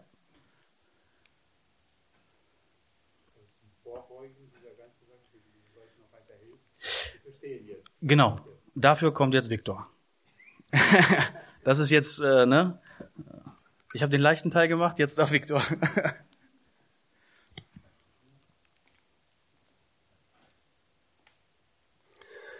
Ja, die Spiele werden ja von Experten produziert, die wissen das Bedürfnis unserer Kinder, wissen, womit sie sich äh, auseinandersetzen und darauf wird gearbeitet. Ne? Und das müssen wir auch äh, im Bewusstsein setzen. Und dem entgegensetzen ist auch unsere Pflicht als Eltern, dass wir gucken, was eben halt die, ähm, ähm, ja, was kann ich tun, ja, was, wenn mein, mein Kind ein Problem kommt. Ne? Was kann die Gemeinde tun? Ne? Also erstens ist sicherlich äh, keine Panik. Ja. Also es ist oftmals so, dass wenn die Eltern was rausfinden, ich meine, ich habe auch selber eigene Kinder, wenn was passiert, dann entsteht ja bei uns eine Panik, wo wir denken, okay, jetzt ist alles verloren. Es ist nicht alles verloren, es gibt äh, noch Möglichkeit, also äh, kühlen Kopf bewahren, zu überlegen, ja, was ist, was läuft mit meinem Kind ab. Also praktisch nicht persönlich in diese Situation hineinsteigern, sondern ich sage mal so, ist leicht gesagt, aus der Situation heraus und wenn man von der von außen hineinschaut, dann wird es einen ähm, einfacher sein. Ne? Fakten sammeln und auch ansprechen. Ja? Das Kind beobachten, ähm, herausfinden, was wirklich, äh, wer das Kind tickt und dann sicherlich ansprechen, offen und ehrlich darüber sprechen. Ähm, das Kind sucht sich das Leben selber aus, egal wie alt das ist, sicherlich ein kleines Baby nicht, aber letztendlich, sage ich mal so, spätestens ab 14 Jahren äh, geht man seinen Weg. Ne? Und das ist eben wichtig, dass wir dem Kind auch mitteilen und auch das Bewusstsein. Es geht dann jetzt nicht mehr um einfache Verbote, sondern es geht um ein Bewusstsein. Ich habe mich entschieden und jetzt müssen wir dem Kind helfen beziehungsweise äh, überzeugen, dass das, was abläuft momentan, nicht das Richtige für ihn ist. Ne? Also hier ist eine bewusste Entscheidung passiert und da müssen wir auch nachfragen, warum es passiert ist und wie kann ich das helfen. Ja. So, jetzt habe ich selbst die Problematik, das zu lesen. ja. ja. Also das ist die. So. Ja, für uns als Eltern ist ja immer wieder das Problem, dass unsere Ehre ja dadurch angekratzt ist, gerade in den christlichen Bereich. Ich gehe mal hier hin. weil ich kann da nicht lesen. Ja. Dass mein Kind eben halt äh, entweder drogenabhängig ist oder auf andere Substanzen oder keine Substanzen, sondern auf Spiele abhängig ist. Ne? Eltern machen Fehler, das ist jeder von den Eltern weiß. Wir machen alle Fehler, aber eben halt nicht alles äh, äh, sind wir für alles verantwortlich. Ne? Also bei der Schuld und äh, Versäumnisse als Eltern eingestehen. Ne? Also ich habe meine Kinder und wir haben sehr oft diskutiert, wie oft sie Computer spielen dürfen. Manchmal kann man ja einteilen, den Online-Zugang, ne, diesen Internetzugang und so weiter. Und gab es immer wieder äh, Kämpfe. Und da denke ich, dass es wichtig ist, dass wir auch ein, das, was Herr Thomas gesagt hat, eine Idee für unser Leben haben, wo wollen wir die Kinder prägen und auch daran auch äh, steuern dass wir unsere Schuld manchmal eingestehen, äh, dass wir versäumt haben. Es ist ja manchmal auch einfacher, ja, dem Kind einen Computer in die Hand zu drücken und das Kind äh, sitzt da, ne? elektronische Oma. Ja. Manchmal komme ich in die Familien hinein, da sitzt so ein Knips mit zwei Jahren mit einem iPad ja, und spielt oder beziehungsweise guckt nach äh, irgendwelche Filme. Meines Erachtens ist das schon eine gewisse Vorbereitung in diese Richtung. Und da müssen wir als Eltern aufpassen, was biete ich meinem Kind? Was für mich jetzt einfacher ist, da wo ich jetzt vielleicht die Zeit einspare, um mit meinem Kind sich auseinanderzusetzen, werde ich später das Doppelte oder Dreifache nutzen, um das Kind zu retten. Ja, und da ist es wichtig, dass wir einfach darauf achten. Und es gibt keine Methode, sondern es gibt Prinzipien. Ja, wir können jetzt nie sagen, macht so und so und so, ja, und dann wird euer Kind ähm, nicht äh, gefährdet beziehungsweise nicht süchtig. Man muss dazu sagen, keiner ist davor bewahrt. Ja. Es gab eine Zeit lang, wo wir sagen konnten, äh, drogenabhängig, sozial schwache Leute oder überbehütete, ja, sehr aus so überbehüteten Familien. Heute geht die Sucht durch alle Schichten komplett. Ja. Das heißt, äh, der Satz, was der Thomas gesagt hat, was manchmal die Eltern sagen, das habe ich nie von meinem Kind gedacht, das können wir für uns nehmen. Das heißt, unser Kind kann, unser Kind steht in der Gefahr, ähm, suchtabhängig zu werden. Ja. Und das ist keine, man muss keine Angst haben, aber man muss sich bewusst sein werden, das heißt also, äh, die Gefahr besteht. Ja? Und deswegen ist es wichtig, dass wir unsere Kinder in diese Richtung auch erziehen, beziehungsweise mit diesem Blick auch erziehen, ja? ernst nehmen. Ja? Ähm, wenn ich nicht möchte, dass das Kind irgendwo ähm, sich angenommen fühlt in einer äh, virtuellen Welt, muss ich in der realen Welt das Kind ernst nehmen. Dass ich mit dem Kind einfach auch akzeptiere als ein äh, Gegenüber. Das Kind lieben. Das Kind muss eine ähm, Liebe spüren für uns. Ja. Es gab ja eine Zeit lang äh, so Aufkleber auf dem Autos, na hast du heute schon dein Kind umarmt. Ja. Das ist wichtig. Ja. Ich beobachte bei ähm, meiner Tochter, bei meiner jüngsten Tochter, die ist jetzt 18, aber schon längere Zeit beobachte ich, wenn sie sich von mir verabschiedet, sagt sie Tschüss. Und wenn sie nach Hause kommt, Hallo. Aber wenn sie von ihren ähm, gleichaltrigen Freunden verabschiedet, dann wird umarmt. Ja? Das heißt also, die Jugendlichen spüren eine gewisse, eine gewisse Notwendigkeit.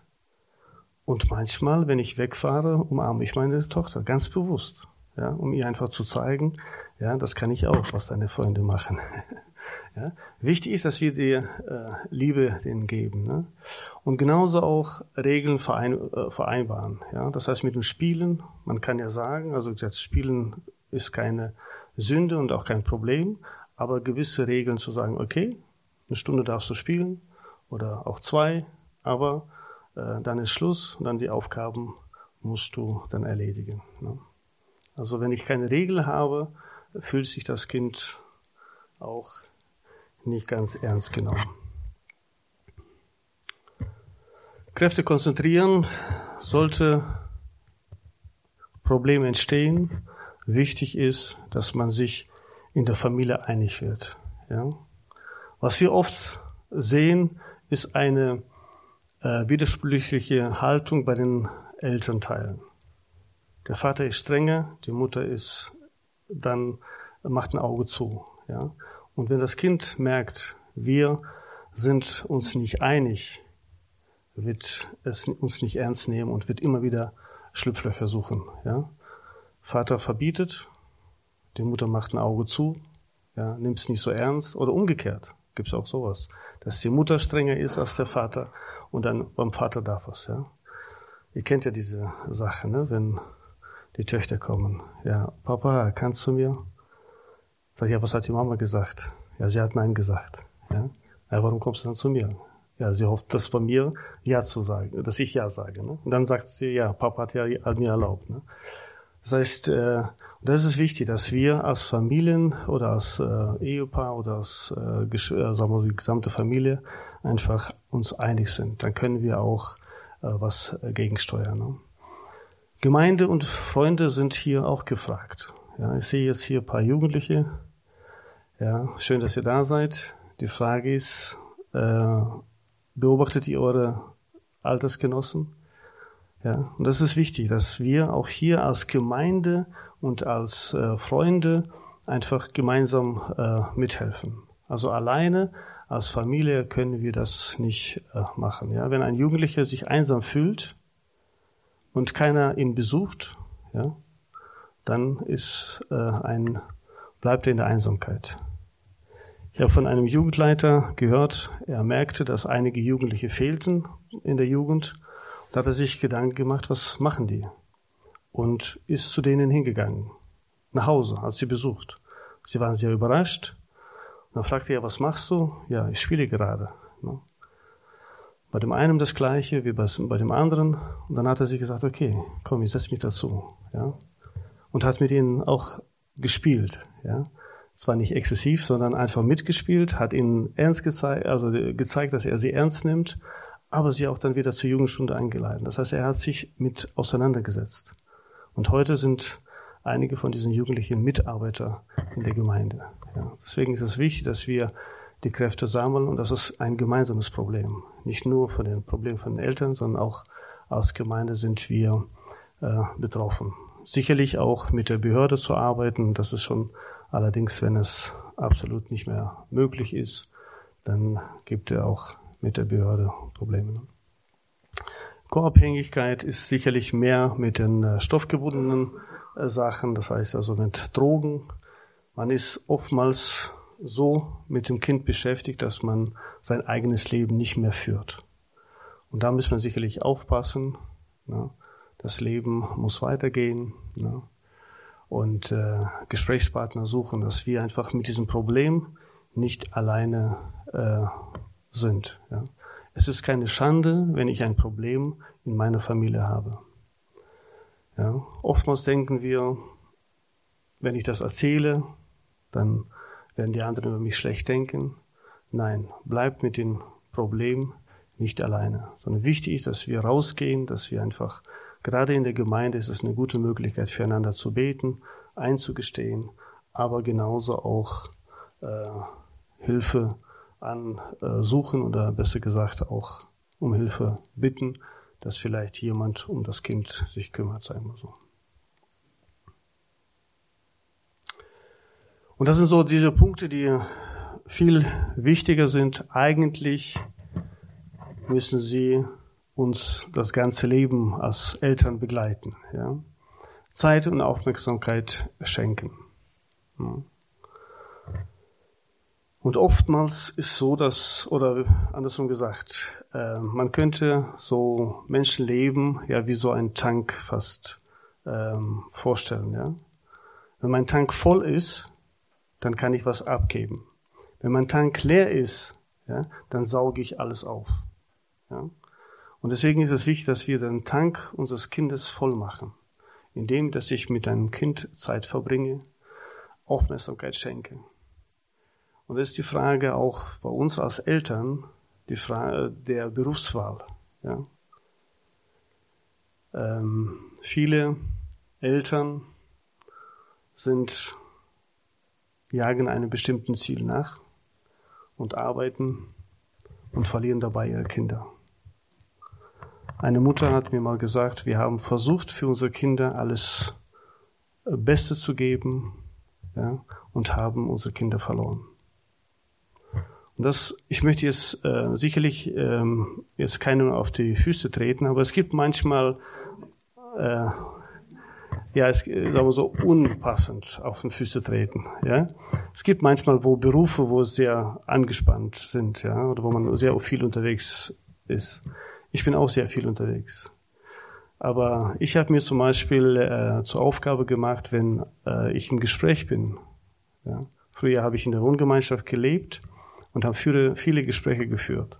Ich habe mir zur Aufgabe gemacht, wenn mein Kind kommt, dann unterbreche ich mein Gespräch, nehme Aufmerksamkeit, äh, frage, was ist los. Und wenn das wichtig ist, dann vielleicht antworte ich. Wenn es unwichtig ist, sage ich, du pass auf später. Aber erstmal das Kind ernst nehmen. Ja, das ist mein Prinzip gewesen. Das ist einfach nur als Beispiel. Ich weiß nicht, welche Prinzipien ihr habt in deiner, in eurer Familie. Oder wenn junge Ehepaare, dann macht euch welche Prinzipien, ja, dass man, wo das Kind noch klein ist, wo man einfach sagt, ich will Zeit nehmen, ja, bewusst mit meinem Kind spazieren gehen. Wir Männer äh, überlassen manchmal die Erziehung unseren Frauen. Ja. Wann bist du mit deinem Kind, also jetzt frage ich an die Männer, wann bist du mit deinem Kind spazieren gegangen? Ja, gut, einen 14-Jährigen, 16-Jährigen wirst du wahrscheinlich vielleicht nicht äh, mit Spazieren einladen. Meistens wollen sie nicht, aber trotzdem, versuch's mal. Sag, komm, wir gehen mal, zwei Männer, gehen mal in den Wald und reden mal miteinander. Ne? Zeit und Aufmerksamkeit schenken. Wissen wir, was, womit sich unsere Kinder beschäftigen, was sie denken, was für sie wichtig ist, was sie erleben. Ja? Das ist wichtig, dass ich einfach mich damit auseinandersetze. Meine Tochter ist zum Beispiel auch eine Person, die sich immer wieder zurückzieht. Ja? Ich habe sie oftmals gesagt, du, du ziehst dich sehr schnell in dein Zimmer und dann bist du da alleine. Sie macht nichts Schlimmes, aber trotzdem. Ja? Wenn sie nicht ins Wohnzimmer geht, dann gehe ich zu ihr ins Zimmer. Dann setze ich mich auf die Bettkante und manchmal zehn Minuten, Viertelstunde einfach mal reden. Das ist vielleicht sogar ausreichend. Ja? Gut, manchmal sind, haben die Kinder mehr Bedürfnis, aber ich sage mal, aber mach mal das dass du einmal zehn Minuten Zeit jeden Tag für dein Kind einfach nimmst und fragst, wie es dir geht. Ne? Ehrlichkeit vorleben. Ja. Oft erleben die Kinder eine ähm, doppelte Moral im, in der Familie. Ja. Wie gehst du mit Stress um? Ja gehe ich mit Stress gut um, beziehungsweise ähm, so wie uns die Bibel das sagt, oder flüchte ich bei Stress auch in irgendwelche, ähm, sagen wir so, falsche Verhaltensweise. Ich habe angenommen Zahnschmerzen. Ja gut, bei Zahnschmerzen kann man so eine äh, äh, Tablette nehmen, ne? aber wie oft ist es so, dass bei kleinen, kleinen Problemen wir sofort zum Arzt rennen oder auch äh, Tabletten nehmen, sehr schnell, anstatt vielleicht in die frische Luft gehen, wenn Kopfschmerzen da sind. Oder wenn Stress im Leben ist, ziehe ich mich zurück und rede mit der Familie nicht. Oder bearbeite ich das äh, in der Familie, wo ich einfach dem Kind auch beibringe oder dass das Kind lernen kann, es gibt Stress oder Schwierigkeiten im Leben, aber ich versuche, das eben halt auf eine ehrliche Art und Weise äh, das zu lösen. Ja. Oder Unehrlichkeit, oftmals Telefon, ja, ich bin nicht da. Ne? Das Telefon klingelt, aber ich bin nicht da. Das heißt Selbstbetrug. Ja. Und wenn mein Kind das merkt, dass ich in einem Betrug lebe, dass ich in einem nicht ehrlichen Leben, äh, äh ehrlichen Leben lebe, dann wird das Kind auch lernen, einfach einen gewissen, in seinem Selbstbetrug zu leben. Bestätigung geben. Ja? Bei Computerspielen kriegen Sie eine Bestätigung. Sie haben das Spiel gewonnen, ich bin jemand. Ja? Wann hast du deinem Kind letztes Mal gesagt, ich bin stolz auf dich? Wann hat das Kind das gehört? oder hast du gut gemacht? Ich habe das Problem, ich sage manchmal nicht schlecht. Ja? Ich muss, habe mir schon ein paar Mal auf die Zunge gebissen. Warum nicht sagen gut? Ja? Und das ist wichtig, dass wir unseren Kindern ja eine Bestätigung geben. Hast du gut gemacht oder ich bin stolz auf dich. Ja?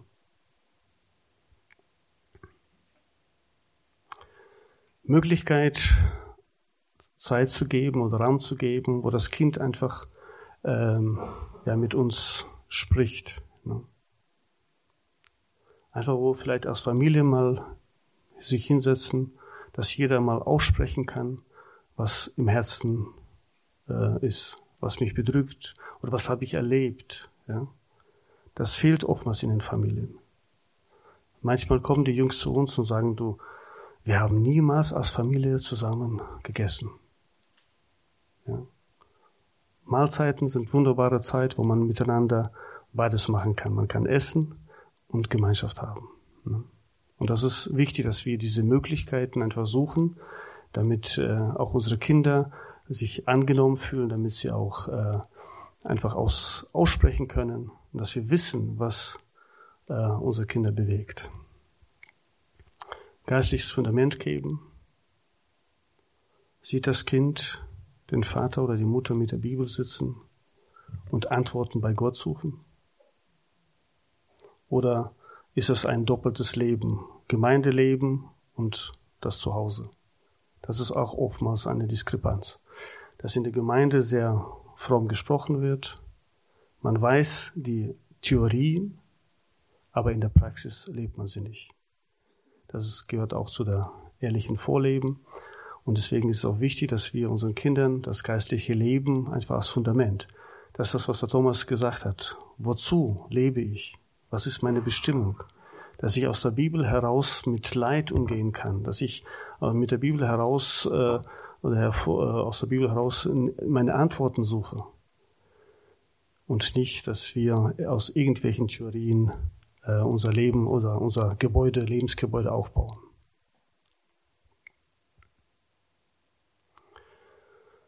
Beziehungsnetz für unsere Kinder schaffen. Ja. Mittlerweile sind, ja, sind wir ja oft ähm, leben wir auseinander oder wohnen wir auseinander, besser gesagt. Ja. In der Gemeinde kommen wir zwar zusammen, aber wir leben manchmal äh, 20 Kilometer weiter. In der Schule, meine Tochter ist ähm, 15 Kilometer zur Schule gefahren. Sie hatte Freundin gehabt, die äh, auf der anderen Seite der Stadt war. Das heißt, für uns war, war es manchmal notwendig, 40 Kilometer zu fahren, um das Kind wegzubringen. Ja? Also jetzt zu der Freundin. Und manchmal ist es für uns lästig gewesen. Und ich erlebe manchmal, dass die Eltern nicht bereit sind, die Kinder irgendwo zu fahren. Wenn ich bedenke, wie meine Eltern, ja, wie viel Zeit sie für mich oder für uns als Kinder verbraucht haben, um einfach uns hin und her zu kutschieren, zur Jugend, dann zur, ähm, zu dem Freund oder äh, noch irgendwo hin, damit es uns gut geht. Ja. Wir sind wir bereit, für unsere Kinder diese Beziehungsnetz schaffen. Das heißt, zu sagen, okay, ich bringe dich dahin, damit du einfach einen Freund, deinen Freund besuchen kannst, eine Beziehung äh, leben kannst. Da bin ich bereit, mein Kind zur Kinderstunde oder zur Jugendstunde bringen auch wenn ich 20 Kilometer fahren muss. Oder vielleicht sogar auch abholen. Und das ist auch wichtig, dass wir äh, für unsere Kinder dieser Beziehungsnetz schaffen, damit das Kind nicht zu Hause außer Langeweile zum Computer greifen muss oder zum Fernseher greifen muss oder sich irgendwas äh, reinziehen muss. Ne? Das ist so diese sechs Punkte, die meines Erachtens vor, eigentlich von der Kindheit auf, von der Kleinen auf, sollten wir einfach die ähm, leben, aber genauso auch später, als wenn die Kinder größer sind. Also ich denke, das sind die Voraussetzungen, damit mein Kind nicht abhängig wird. Ja, das ist so das Grobe. Ähm, sind da Anregungen, Fragen, vielleicht sogar auch äh, Erfahrungen, die ihr gemacht habt als Eltern. Vielleicht können wir einfach auch da mal was äh, hören, wie ihr damit klarkommt.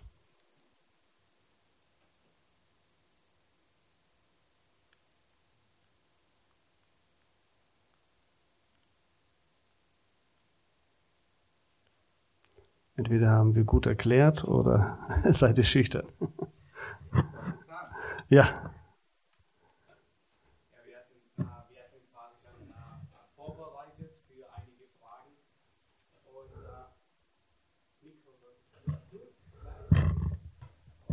Wenn ihr Fragen habt, dann äh, hebt einfach kurz die Hand, wenn ihr Fragen habt zum Vortrag, wenn ihr Fragen zur Sucht habt, wenn ihr Fragen an Thomas oder Viktor habt, dann ähm, hebt einfach kurz die Hand. Äh, ich bringe das Mikro zu euch und äh, einer von äh, Viktor oder äh, Thomas, er wird euch die Frage beantworten.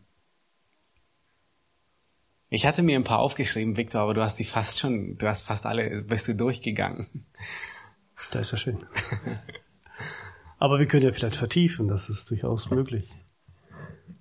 Ja. Ich habe jetzt keine Zeit gehabt, deswegen wusste ich jetzt nicht genau, wie, wie schnell ich gemacht habe. Ihr habt ja in der Schule ja gelernt, ne? es gibt keine dummen Fragen, es gibt ja nur Antwo dumme Antworten. also bitte, fragt. Vielleicht noch ein Punkt, ähm, ich weiß nicht genau, wie viele Leute hier aus der Gemeinde sind. Ähm, Sucht ist ein, Problem, ein Gemeindeproblem. Was wir oftmals ähm, erleben, ist, dass die, ähm, wenn in einer Familie ein Kind süchtig geworden ist oder Problem hat, sagen wir, sei es ähm, drogenabhängig geworden ist oder Computerspiele oder sonst was, er kommt nicht klar. Das wird meistens irgendwo verschwiegen und die Eltern werden alleine gelassen. Es ist manchmal schwer, die Eltern zu verstehen, das gebe ich recht. Ja was sie erleben mit diesem, äh, mit äh, Ängsten und mit Stresssituationen, in den Stresssituationen. Aber es ist wichtig, dass wir als Gemeinde gemeinsam arbeiten. Ja? Dass wir die Jugendlichen, ähm, oder wenn hier auch einige Jugendliche da sind, dass ihr einfach, wenn ihr wisst, da ist jemand, der hat Schwierigkeiten, lässt ihn nicht alleine. Geht zu ihm hin, hole ihn ab, ja? Und wenn er nicht eingeladen, also wenn er nicht zur Gemeinde kommt, wenn du ihn einlädst zur Jugendstunde, dann geh einfach mal zu ihm, dass er verbring mit ihm die Zeit und versuche ihn einfach äh, äh, zu gewinnen. Ja, das ist sehr wichtig. Von daher ist es wichtig, dass wir als Gemeinde aufmerksam äh, sind und auch gemeinsam äh, die Familie nicht alleine lassen. Ja.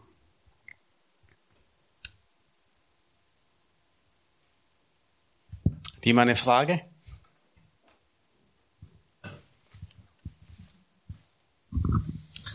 Ähm, was macht man oder welche Ansätze gibt es, wenn man bei jemand die Sucht sieht, er sie aber leugnet? Also einfach sagt, nee, ich bin nicht süchtig. Also welche Wege sind sinnvoll oder wie kann man das am besten äh, oder von ihnen davon überzeugen, um eine Basis zu schaffen? Fakten sammeln. Ja, es gibt manche klare Fakten, Zeit, wie viel Zeit verbringt er am Computer oder am, ne, wie viel Zeit, wie sind seine soziale ähm, Kontakte, ja, aufzeigen. Und eigentlich, man könnte sagen, dass jeder äh, Süchtige im Herzen spürt, es läuft bei mir etwas nicht in Ordnung. Deswegen bringt es nicht, mit ihm zu diskutieren, sondern einfach sagen, weißt, ich habe den Eindruck, ja, oder ich merke, du hast damit ein Problem. Lass uns dran arbeiten.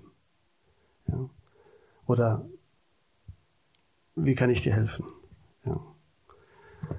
Diese Diskussion ist ja letztendlich eine Verteidigung. Ist ja logisch, keiner von uns möchte etwas Schlechtes zugeben. Ja, ich bin so schlecht. Ja. Also man versucht, es ist nicht so schlimm. Ähm, ja, du siehst nur falsch. Ja. Oder du bist zu eng. Ja. Aber hier ist einfach ähm, wenn man genau weiß, wenn man Fakten gesammelt hat und man ist davon überzeugt, dass da ein Problem da ist, man spricht es an und sagt, okay, ich bin bereit. Und wenn ich bin bereit, dir zu helfen. Ja, und manchmal äh, ist die Person gar nicht bereit, äh, Hilfe anzunehmen, aber zu sagen, okay, du, wenn du meine Hilfe brauchst, ich, ich, ich bin da, ruf mich an oder vielleicht sogar einfach mal zwischendurch mal besuchen. Ne?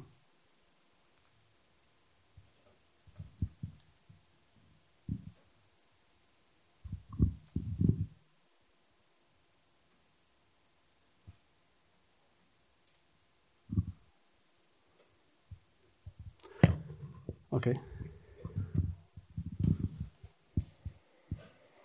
Was für Erfahrungen habt ihr gemacht äh, oder Rat gebt ihr in Bezug auf äh, diese äh, Internetblocker oder äh, Regulierungen oder den Computer aus dem Fenster schmeißen und solchen Sachen? Ist das äh, ein Weg, ein Anfang oder eine, eine Lösung?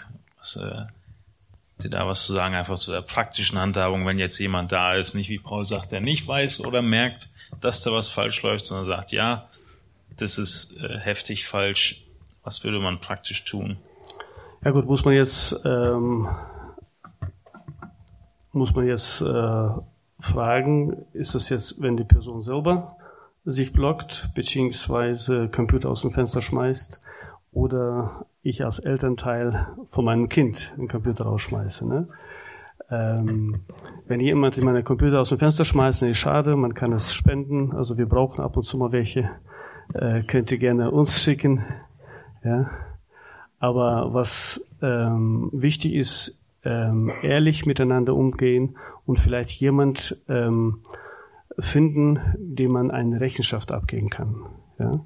Manche Dinge kann man blocken, beziehungsweise ähm, entweder wenn man verheiratet ist, kann man vor seiner Frau äh, manches äh, klar machen, aber manches einfach unter Freunden kann man sagen, okay, ich habe da ein Problem und äh, man kann einfach da abends entweder telefonieren oder zumindest, wie gesagt, durch Passwort kann man manches ja blocken. Ähm, und äh, also da gibt es schon sicherlich Möglichkeiten. Ne? Aber letztendlich, ähm, was der Thomas ja schon gesagt hat, wir müssen den Personen helfen, die richtige Anbetung, äh, Haltung oder Einstellung zu haben. Was will, was ist mir wichtig? Ne? Aber das ist ein langer Weg und das muss eben halt äh, mit jemand gegangen werden oder man muss den Weg gemeinsam gehen und helfen, dass er dazu kommt, äh, den Computer zur Seite zu legen und Gott anzubeten.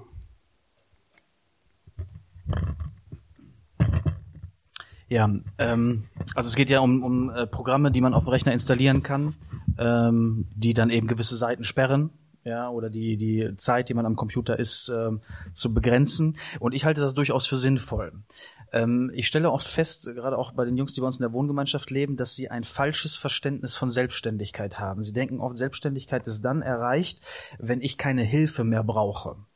Ähm, und ich denke, das ist falsch. Jeder von uns braucht Hilfe, ja, von anderen Menschen, aber ich denke auch, dass gewisse technische Mittel genutzt werden können. Und es kann eine gewisse Zeit wirklich ein, eine ähm, eine Unterstützung sein, manche Dinge nicht zu tun. Also wir reden davon, dass man sich im Leben Hindernisse bauen muss, um manche Sünden nicht zu tun.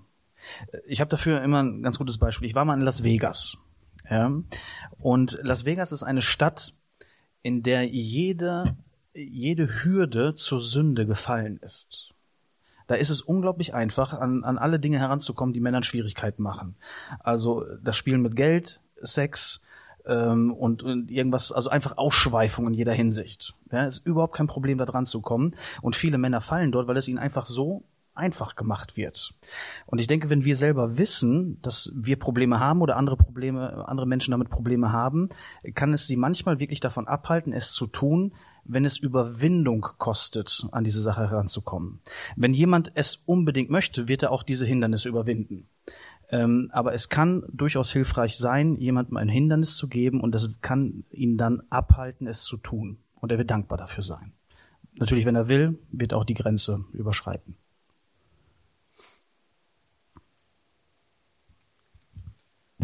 Wollte mal gerne den Jugendlichen hier das Wort geben. Wie habt, was habt ihr für Erfahrungen mit Zocken gemacht? Was, wer möchte was sagen? Von sich selbst oder von Freunden?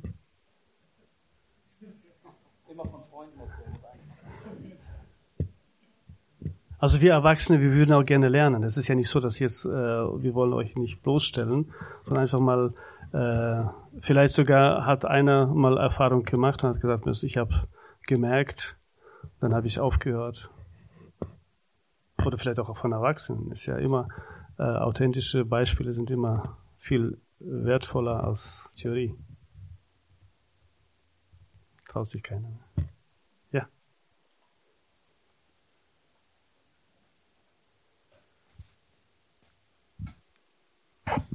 Früher, als ich noch jünger war, da habe ich dann gemerkt, dass ich bei manchen Spielen, also da damals hatte ich dann noch richtig viel gespielt und so weiter. Und da habe ich dann gemerkt, dass ich dann bei manchen Spielen mich dann immer aufgeregt habe und meine Eltern haben es hat's auch gemerkt und die haben da auch versucht halt darüber zu sprechen und so weiter. Jedoch ähm, ja, hatte ich ja, wie gesagt, als Jugendlicher, da hört man ja nicht so auf die Eltern und möchte seinen eigenen Kopf durchsetzen und so weiter. Und dann irgendwann mal habe ich dann durch, durch das, also durch den Glauben halt auch gelernt, wie man mit so einem Ding umgeht. Und dann habe ich auch gemerkt und verstanden, dass es halt nicht gut ist, dass man, ähm, dass man sich zum Beispiel jetzt aufregt und hier total gestresst ist und so weiter. Und da habe ich auch das Problem gesehen, dass es halt an den ganzen Videospielen liegt und habe dann auch angefangen halt konsequent zu sagen, wenn ich mich dann aufrege, dann lösche ich das. Und dann hat es dann irgendwann mal dazu geführt, dass ich dann wirklich alles gelöscht habe und habe dann auch konsequent die Sachen dann verkauft und ja, weil weil ich dann gesehen habe, dass es mich sowieso nicht weiterbringt im Leben und und ich denke mal, das liegt Natürlich ist Spielen an sich vielleicht nicht unbedingt verkehrt und es liegt aber auch an einem selbst, wie man damit umgeht und wie es Wirkung auf einen zeigt. Und dann ist es sinnvoller, dass man halt versucht, so damit umzugehen, dass es jetzt nicht einen selbst und die Beziehung zu Gott halt benachteiligt. Und das habe ich dann für mich selbst geschafft. Okay. Danke, Lars. Gibt es noch Fragen?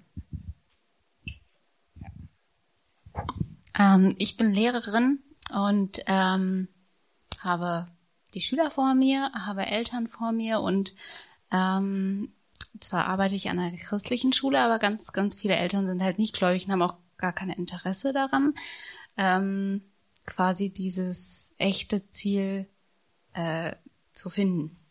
Also äh, am Glauben oder dass das quasi die Lösung oder überhaupt ihr Problem ist für verschiedene Dinge.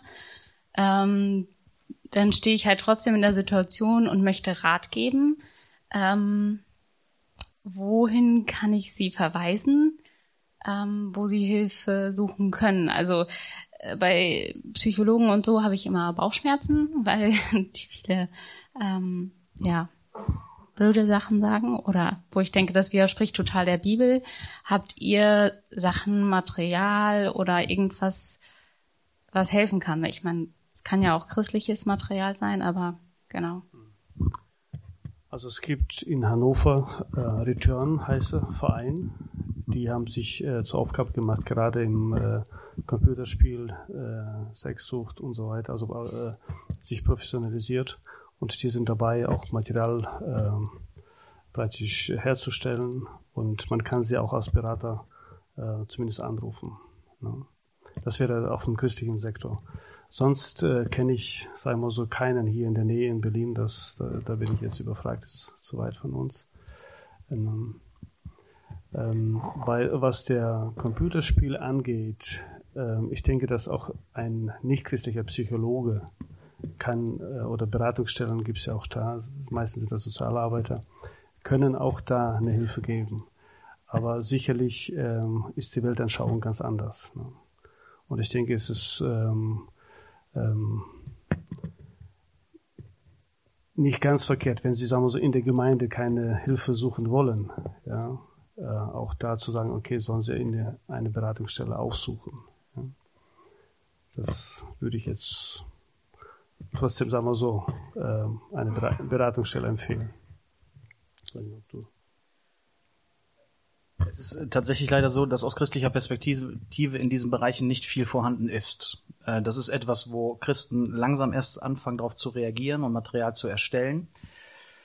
Ähm, deswegen ist es da tatsächlich so, dass wir da gar nicht so viel empfehlen können. Ähm, in dem Zusammenhang ist mir eine Sache aber immer wichtig. Wenn wir irgendwo in der Drogenszene arbeiten oder in Gefängnissen, äh, dann ist die Botschaft, mit denen wir zu den Leuten immer kommen, die, dass wir sagen, wenn ihr in Gemeinden geht dann sind dort Menschen, die offen sind, sich eurer Probleme anzunehmen. Ähm, und das ist so eine Sache, die wir, die, die sagen wir in der Hoffnung, dass die Christen das tatsächlich tun. Aber dann stellen wir oft fest, dass es Gemeinden gibt, denen das vollkommen egal ist. Da kommt irgendjemand rein, der ein Problem hat. äh, hat gehört, ne, wende dich an Christen und da kannst du was machen, aber die Christen tun es nicht. Ähm, und ich glaube, das ist so, so ein Appell, den wir als Gefährdetenhilfe auch mitbringen möchten, dass wir Gemeinden dafür sensibilisieren. Es können tatsächlich mal Menschen in eure Gemeinde kommen, die ein Problem haben und gezielt zu euch kommen und nach Hilfe fragen und dann seid bereit. Äh, und das ist eine Atmosphäre, die, die langsam, die, die entstehen muss, die oft leider nicht da ist.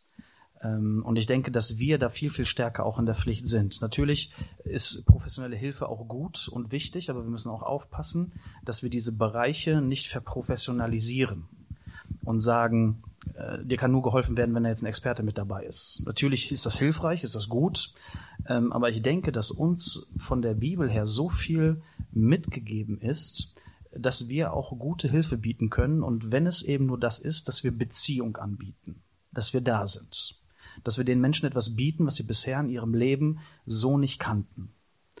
Ähm, und da denke ich, dass wir als christliche Gemeinden in einer, in einer Welt, wo das eben so problematisch ist, viel, viel stärker in der Pflicht sein müssen und unsere Verantwortung da wahrnehmen sollten. Ja.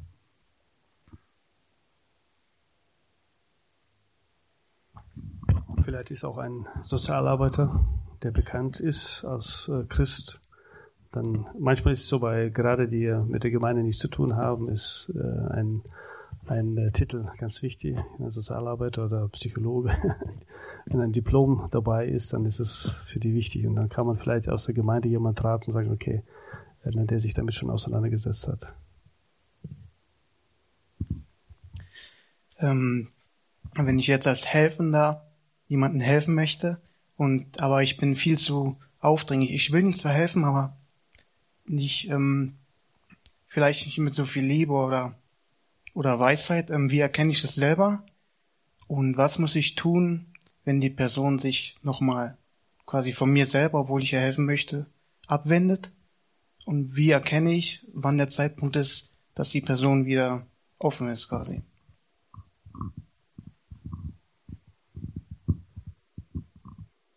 Tja, es ist schwierig zu sagen, aber ähm, ein Prinzip ist einfach ernst nehmen. Ja? Ähm, jeder entscheidet sich für einen gewissen Lebensstil. Ja? Und ich muss den ähm, überzeugen, einerseits. Auf der anderen Seite, ähm, wir kennen ja diesen Satz, Liebe überwindet vieles. Ja? Das heißt also, wenn ich mich um einen Menschen kümmere, wenn ich ihm einfach auch Alternative biete, ja, dann ähm, ist auch bereit, mit mir etwas äh, ähm, sagen wir so, zu machen, beziehungsweise ist dann offen. Ne? Und wichtig ist, dass wieder diese einerseits den Menschen ernst nehmen, ihn lieb haben, ja, und ähm, irgendwelches Programm zu entwickeln, wo man einfach sagt, okay, wo sind seine Interessen und ihn aus diesem, vielleicht aus dem Spiel oder aus dieser Sucht herausholen. Aber jetzt, wann äh, also wann ich merke oder wie merke ich, dass einer nicht will, ähm, er will sich ablehnend verhalten, sage ich mal so. Aber wichtig ist, ähm, dass wir ihn anbieten und sagen, pass auf, ich bin als Freund, ich bin als Helfer da, wenn du mich brauchst. Zwingen können wir keinen. Ein Kind kann man zwingen. Sagen wir so ein zehnjähriges Kind, wenn wir merken, dass er zu viel spielt, kann man sicherlich äh, sagen, okay, hier, du darfst nur zehn äh, Minuten oder eine halbe Stunde spielen. Das kann man machen. Bei einem Erwachsenen, sagen wir spätestens ab 14, ja gut, bei 14-Jährigen kann man vielleicht nochmal machen, aber wenn es ein bisschen älter ist, dann kannst du, kannst du nicht machen. Und da muss man einfach auf äh, intellektuell appellieren, mit ihm diskutieren, mit ihm sprechen und ihm einfach, vielleicht sogar einfach mal hinkommen und äh, mit ihm Zeit verbringen.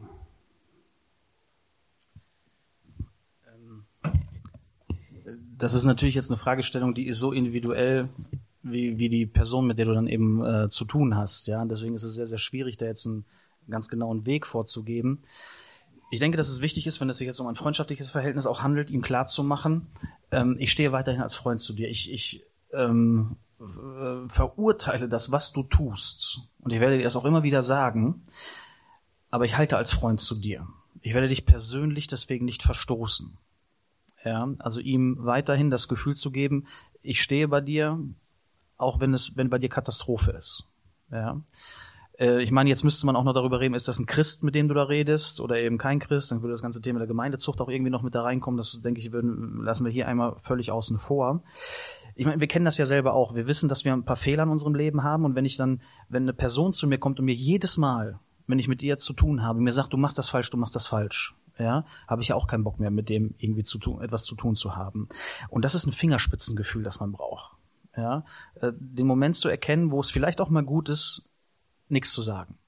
Ja, aber eben auch die Momente zu erkennen, ihm ganz klar zu sagen, Junge, das, was du hier gerade veranstaltest, das ist eine große Katastrophe und dass wir das und das daraus folgen, ähm, sieh zu, dass sich was ändert. Und dann eben auch den, den Punkt, den wir da hatten, äh, Kräfte im Freundeskreis zu bilden. Also ich habe selber die Situation mit einem Freund gehabt, wo wir uns als Freundeskreis zusammengesetzt haben und uns ganz bewusst überlegt haben, wie gehen wir mit ihm vor, dass wir wirklich auch in eine Richtung gegangen sind. Ja, also wir haben uns auch richtig koordiniert. Ähm, haben ihn immer noch mit, mit einbezogen, mit reingeholt, ähm, aber ihm ganz klar deutlich gemacht, was wir davon halten, welche Konsequenzen daraus irgendwann entstehen werden ähm, aber haben ihm trotzdem gezeigt, du bist unser Freund. Ja, diese Beziehung haben wir deswegen nicht zerbrochen. Du hast gerade schon angesprochen, dass man in bestimmten Alter vielleicht was machen könnte, 14 und so weiter. Unsere Kinder, die in die Gemeinde kommen, die kennen ja einen Vers sehr gut. Die Väter reicht eure Kinder nicht. Das kennen sie seit sehr früh eine Idee, bis zu welchem Alter man das mehr anwendet oder nicht. Ähm, äh, man möchte diese Prinzipien äh, einbringen, dass man zum Beispiel um elf oder um halb zwölf das Internet ausgeschaltet ist, für die ganze Familie, auch für dich natürlich dann. Äh, wie lange, bis zu welchem Alter kann man sowas anwenden? Ähm, wie macht man das am besten? Hast du da ein paar Ratschläge? Ähm, bis man selbst durchhalten kann. Ja? Man hat ja Stress, also reizet eure Kinder heißt nicht, äh, nicht verbieten. Ja? Ist ja ein Verbot ist ja immer ein, äh, ein Stressfaktor. Und das meint jetzt die Bibel nicht damit, ja, dass wir, es meint jetzt nicht, dass ähm, wenn ich jetzt was verbiete oder nicht erlaube, also da reize ich. Ne? Manchmal argumentieren die Kinder das, jetzt hast du mich gereizt. Ne? Aber das ist, das ist nicht das, äh, was, was die Bibel hier meint. Ähm, wir dürfen in unserer Familie bestimmte Regeln machen. Ja? Nur wichtig ist, dass die Regeln ähm, kontinuierlich sind und nicht, dass wir ähm, für uns etwas anders machen und für die Kinder das andere machen. Ja. So dass wir authentisch, war ja die Sache, authentisch leben. Dass das, was ich meinen Kindern vorlebe, äh, oder was ich von meinen Kindern erwarte, muss ich auch vorleben. Wir kennen ja diesen Satz. Ähm, du kannst deinen Kindern sagen, was du willst. Sie werden sowieso dir nachmachen. Ja. Und das ist wichtig, dass die Kinder in mir sehen, dass das, was ich sage, lebe ich das auch. Und ich darf auch als äh, Autorität sagen, okay, Internet um 10 Uhr wird das Internet raus sein. Ne? Und auch mit, sagen wir es auch einer 18-Jährigen darf man das sagen. Meines Erachtens. Nur, dass es Diskussionen gibt, dass es Schwierigkeiten gibt, das ist klar und auch nicht schlimm. Aber wir müssen offen und ehrlich debattieren und diskutieren. Und manchmal vielleicht sagen, okay, wenn das Kind sagt, das muss man auch bedenken, ähm, äh, Schüler sind heute auf den Internetanschluss angewiesen. Ja? Und dann kann man sagen, wenn das Kind sagt, okay, du, ich habe bis 10 Uhr, ich muss jetzt noch eine Hausaufgabe machen, bis 11 Uhr, dann kann man sagen, okay, ja, okay, nur deswegen mache ich dir es an heute, aber ich vertraue dir, ja, dass du es nicht missbrauchst. Aber morgen ist es wieder ausgeschaltet. Ja, man kann ja äh, durch die Einstellung regulieren. Und aber wie gesagt, äh, dass das Kind merkt, es geht nicht um und mein Vater will einen, seinen Dickkopf durchsetzen, sondern er meint mich und er möchte äh, mir helfen. Ja, das ist wichtig. Also in allem soll das Kind letztendlich spüren, äh, meine Eltern oder mein Vater, meine Mutter haben mich lieb. Und aus Liebe zu mir machen sie das. Aber es gibt ab einem gewissen Punkt, muss man dazu sagen, äh, haben wir als Eltern verloren. Ja? Haben wir Fehler gemacht. Deswegen ist es wichtig, also Ehepaare, die jetzt noch keine Kinder sind oder kleine Kinder haben, macht euch Gedanken, wie wollt ihr sie erziehen, äh, damit ihr die Kinder nachher nicht verliert. Ja. Aber ab gewissen Punkt ja, ist die Gefahr, dass wir unsere Kinder verlieren. Ja. Mein Vater hat mich gewonnen und je älter ich werde, umso mehr hat er bei mir Autorität. Warum? Weil er authentisch gelebt hat. Das, was er gesagt hat, hat auch gelebt. Und das hat mein Leben geprägt. Ja. Und äh, ich hoffe, dass ich das Gleiche meinen Kindern weitergebe. Und ich denke, das ist ganz wichtig, dass das, was ich sage, äh, die Kinder, also gewinnen, dass die Kinder einfach merken, da ist eine Logik dahinter. Da ist etwas dahinter, da ist eine Substanz dahinter. Nicht einfach nur leere Worte, du darfst nicht. Ja? Wir müssen argumentieren. Ne? Wir müssen auch realistisch äh, ähm, sehen. Es hat nichts damit zu tun, wenn ein Kind, sagen wir so, Hausaufgaben fünf Stunden macht am Computer, dass es computersüchtig ist. Da müssen wir auch differenzieren. Nicht die Menge der Zeit, wo ich an dem Rechner sitze, sondern warum ich an dem, was tue ich da? Ja? Heutzutage müssen die Kinder eine Ausarbeitung schreiben. Manchmal sitzen sie den ganzen Tag am Computer. Dann kann man jetzt nicht sagen, wenn ich jetzt dann als, als Vater reinkomme und sage, du pass auf, du sitzt schon den ganzen Tag am Computer, jetzt mach, mach ja zu, äh, mach die äh, Kiste zu. Und das Kind macht gerade Hausaufgaben fünf Stunden. Dann arbeite ich ja kontraproduktiv. Das Kind kriegt ja mit und sagt, Mensch, tickt der Vater nicht so richtig. Also da muss man differenzieren. Ne? Nicht die Menge der Zeit, die ich an einem Computer sitze, bestimmt meine Sucht, ja, sondern warum ich da sitze. Ja. Spiele ich, ja, zum Beispiel jetzt Büro, ähm, die Bürokauffrauen oder Kaufmänner, die sitzen den ganzen Tag am Computer. Das kann man jetzt nicht sagen, wenn sie acht Stunden sitzen, dass er jetzt computersüchtig ist. Ne? Aber er macht seine Arbeit.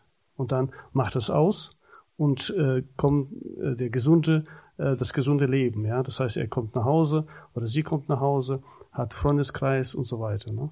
Und wenn diese sozialen Kontakte alle stimmen, dann ist ja, ist ja keine Computersucht. Äh, wie gesagt, Hausaufgaben gemacht, Computer ausgeschaltet, dann ist es in Ordnung, auch wenn es fünf Stunden die Hausaufgaben gedauert haben.